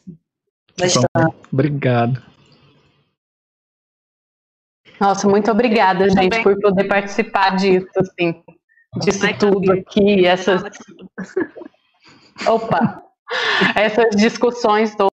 Todas, assim, eu estou aqui, é, tá calor aqui em Uberlândia, mas eu estou transpirando porque e muita coisa, né, a se pensar, mas eu acho que esse, esse, esses movimentos que estão surgindo, eles vão, eles já são reverberações e vão reverberar, reverberar para além, né, para quando a gente então, muito obrigada mesmo por poder fazer parte disso e ouvir todos vocês e todo mundo que participou no chat.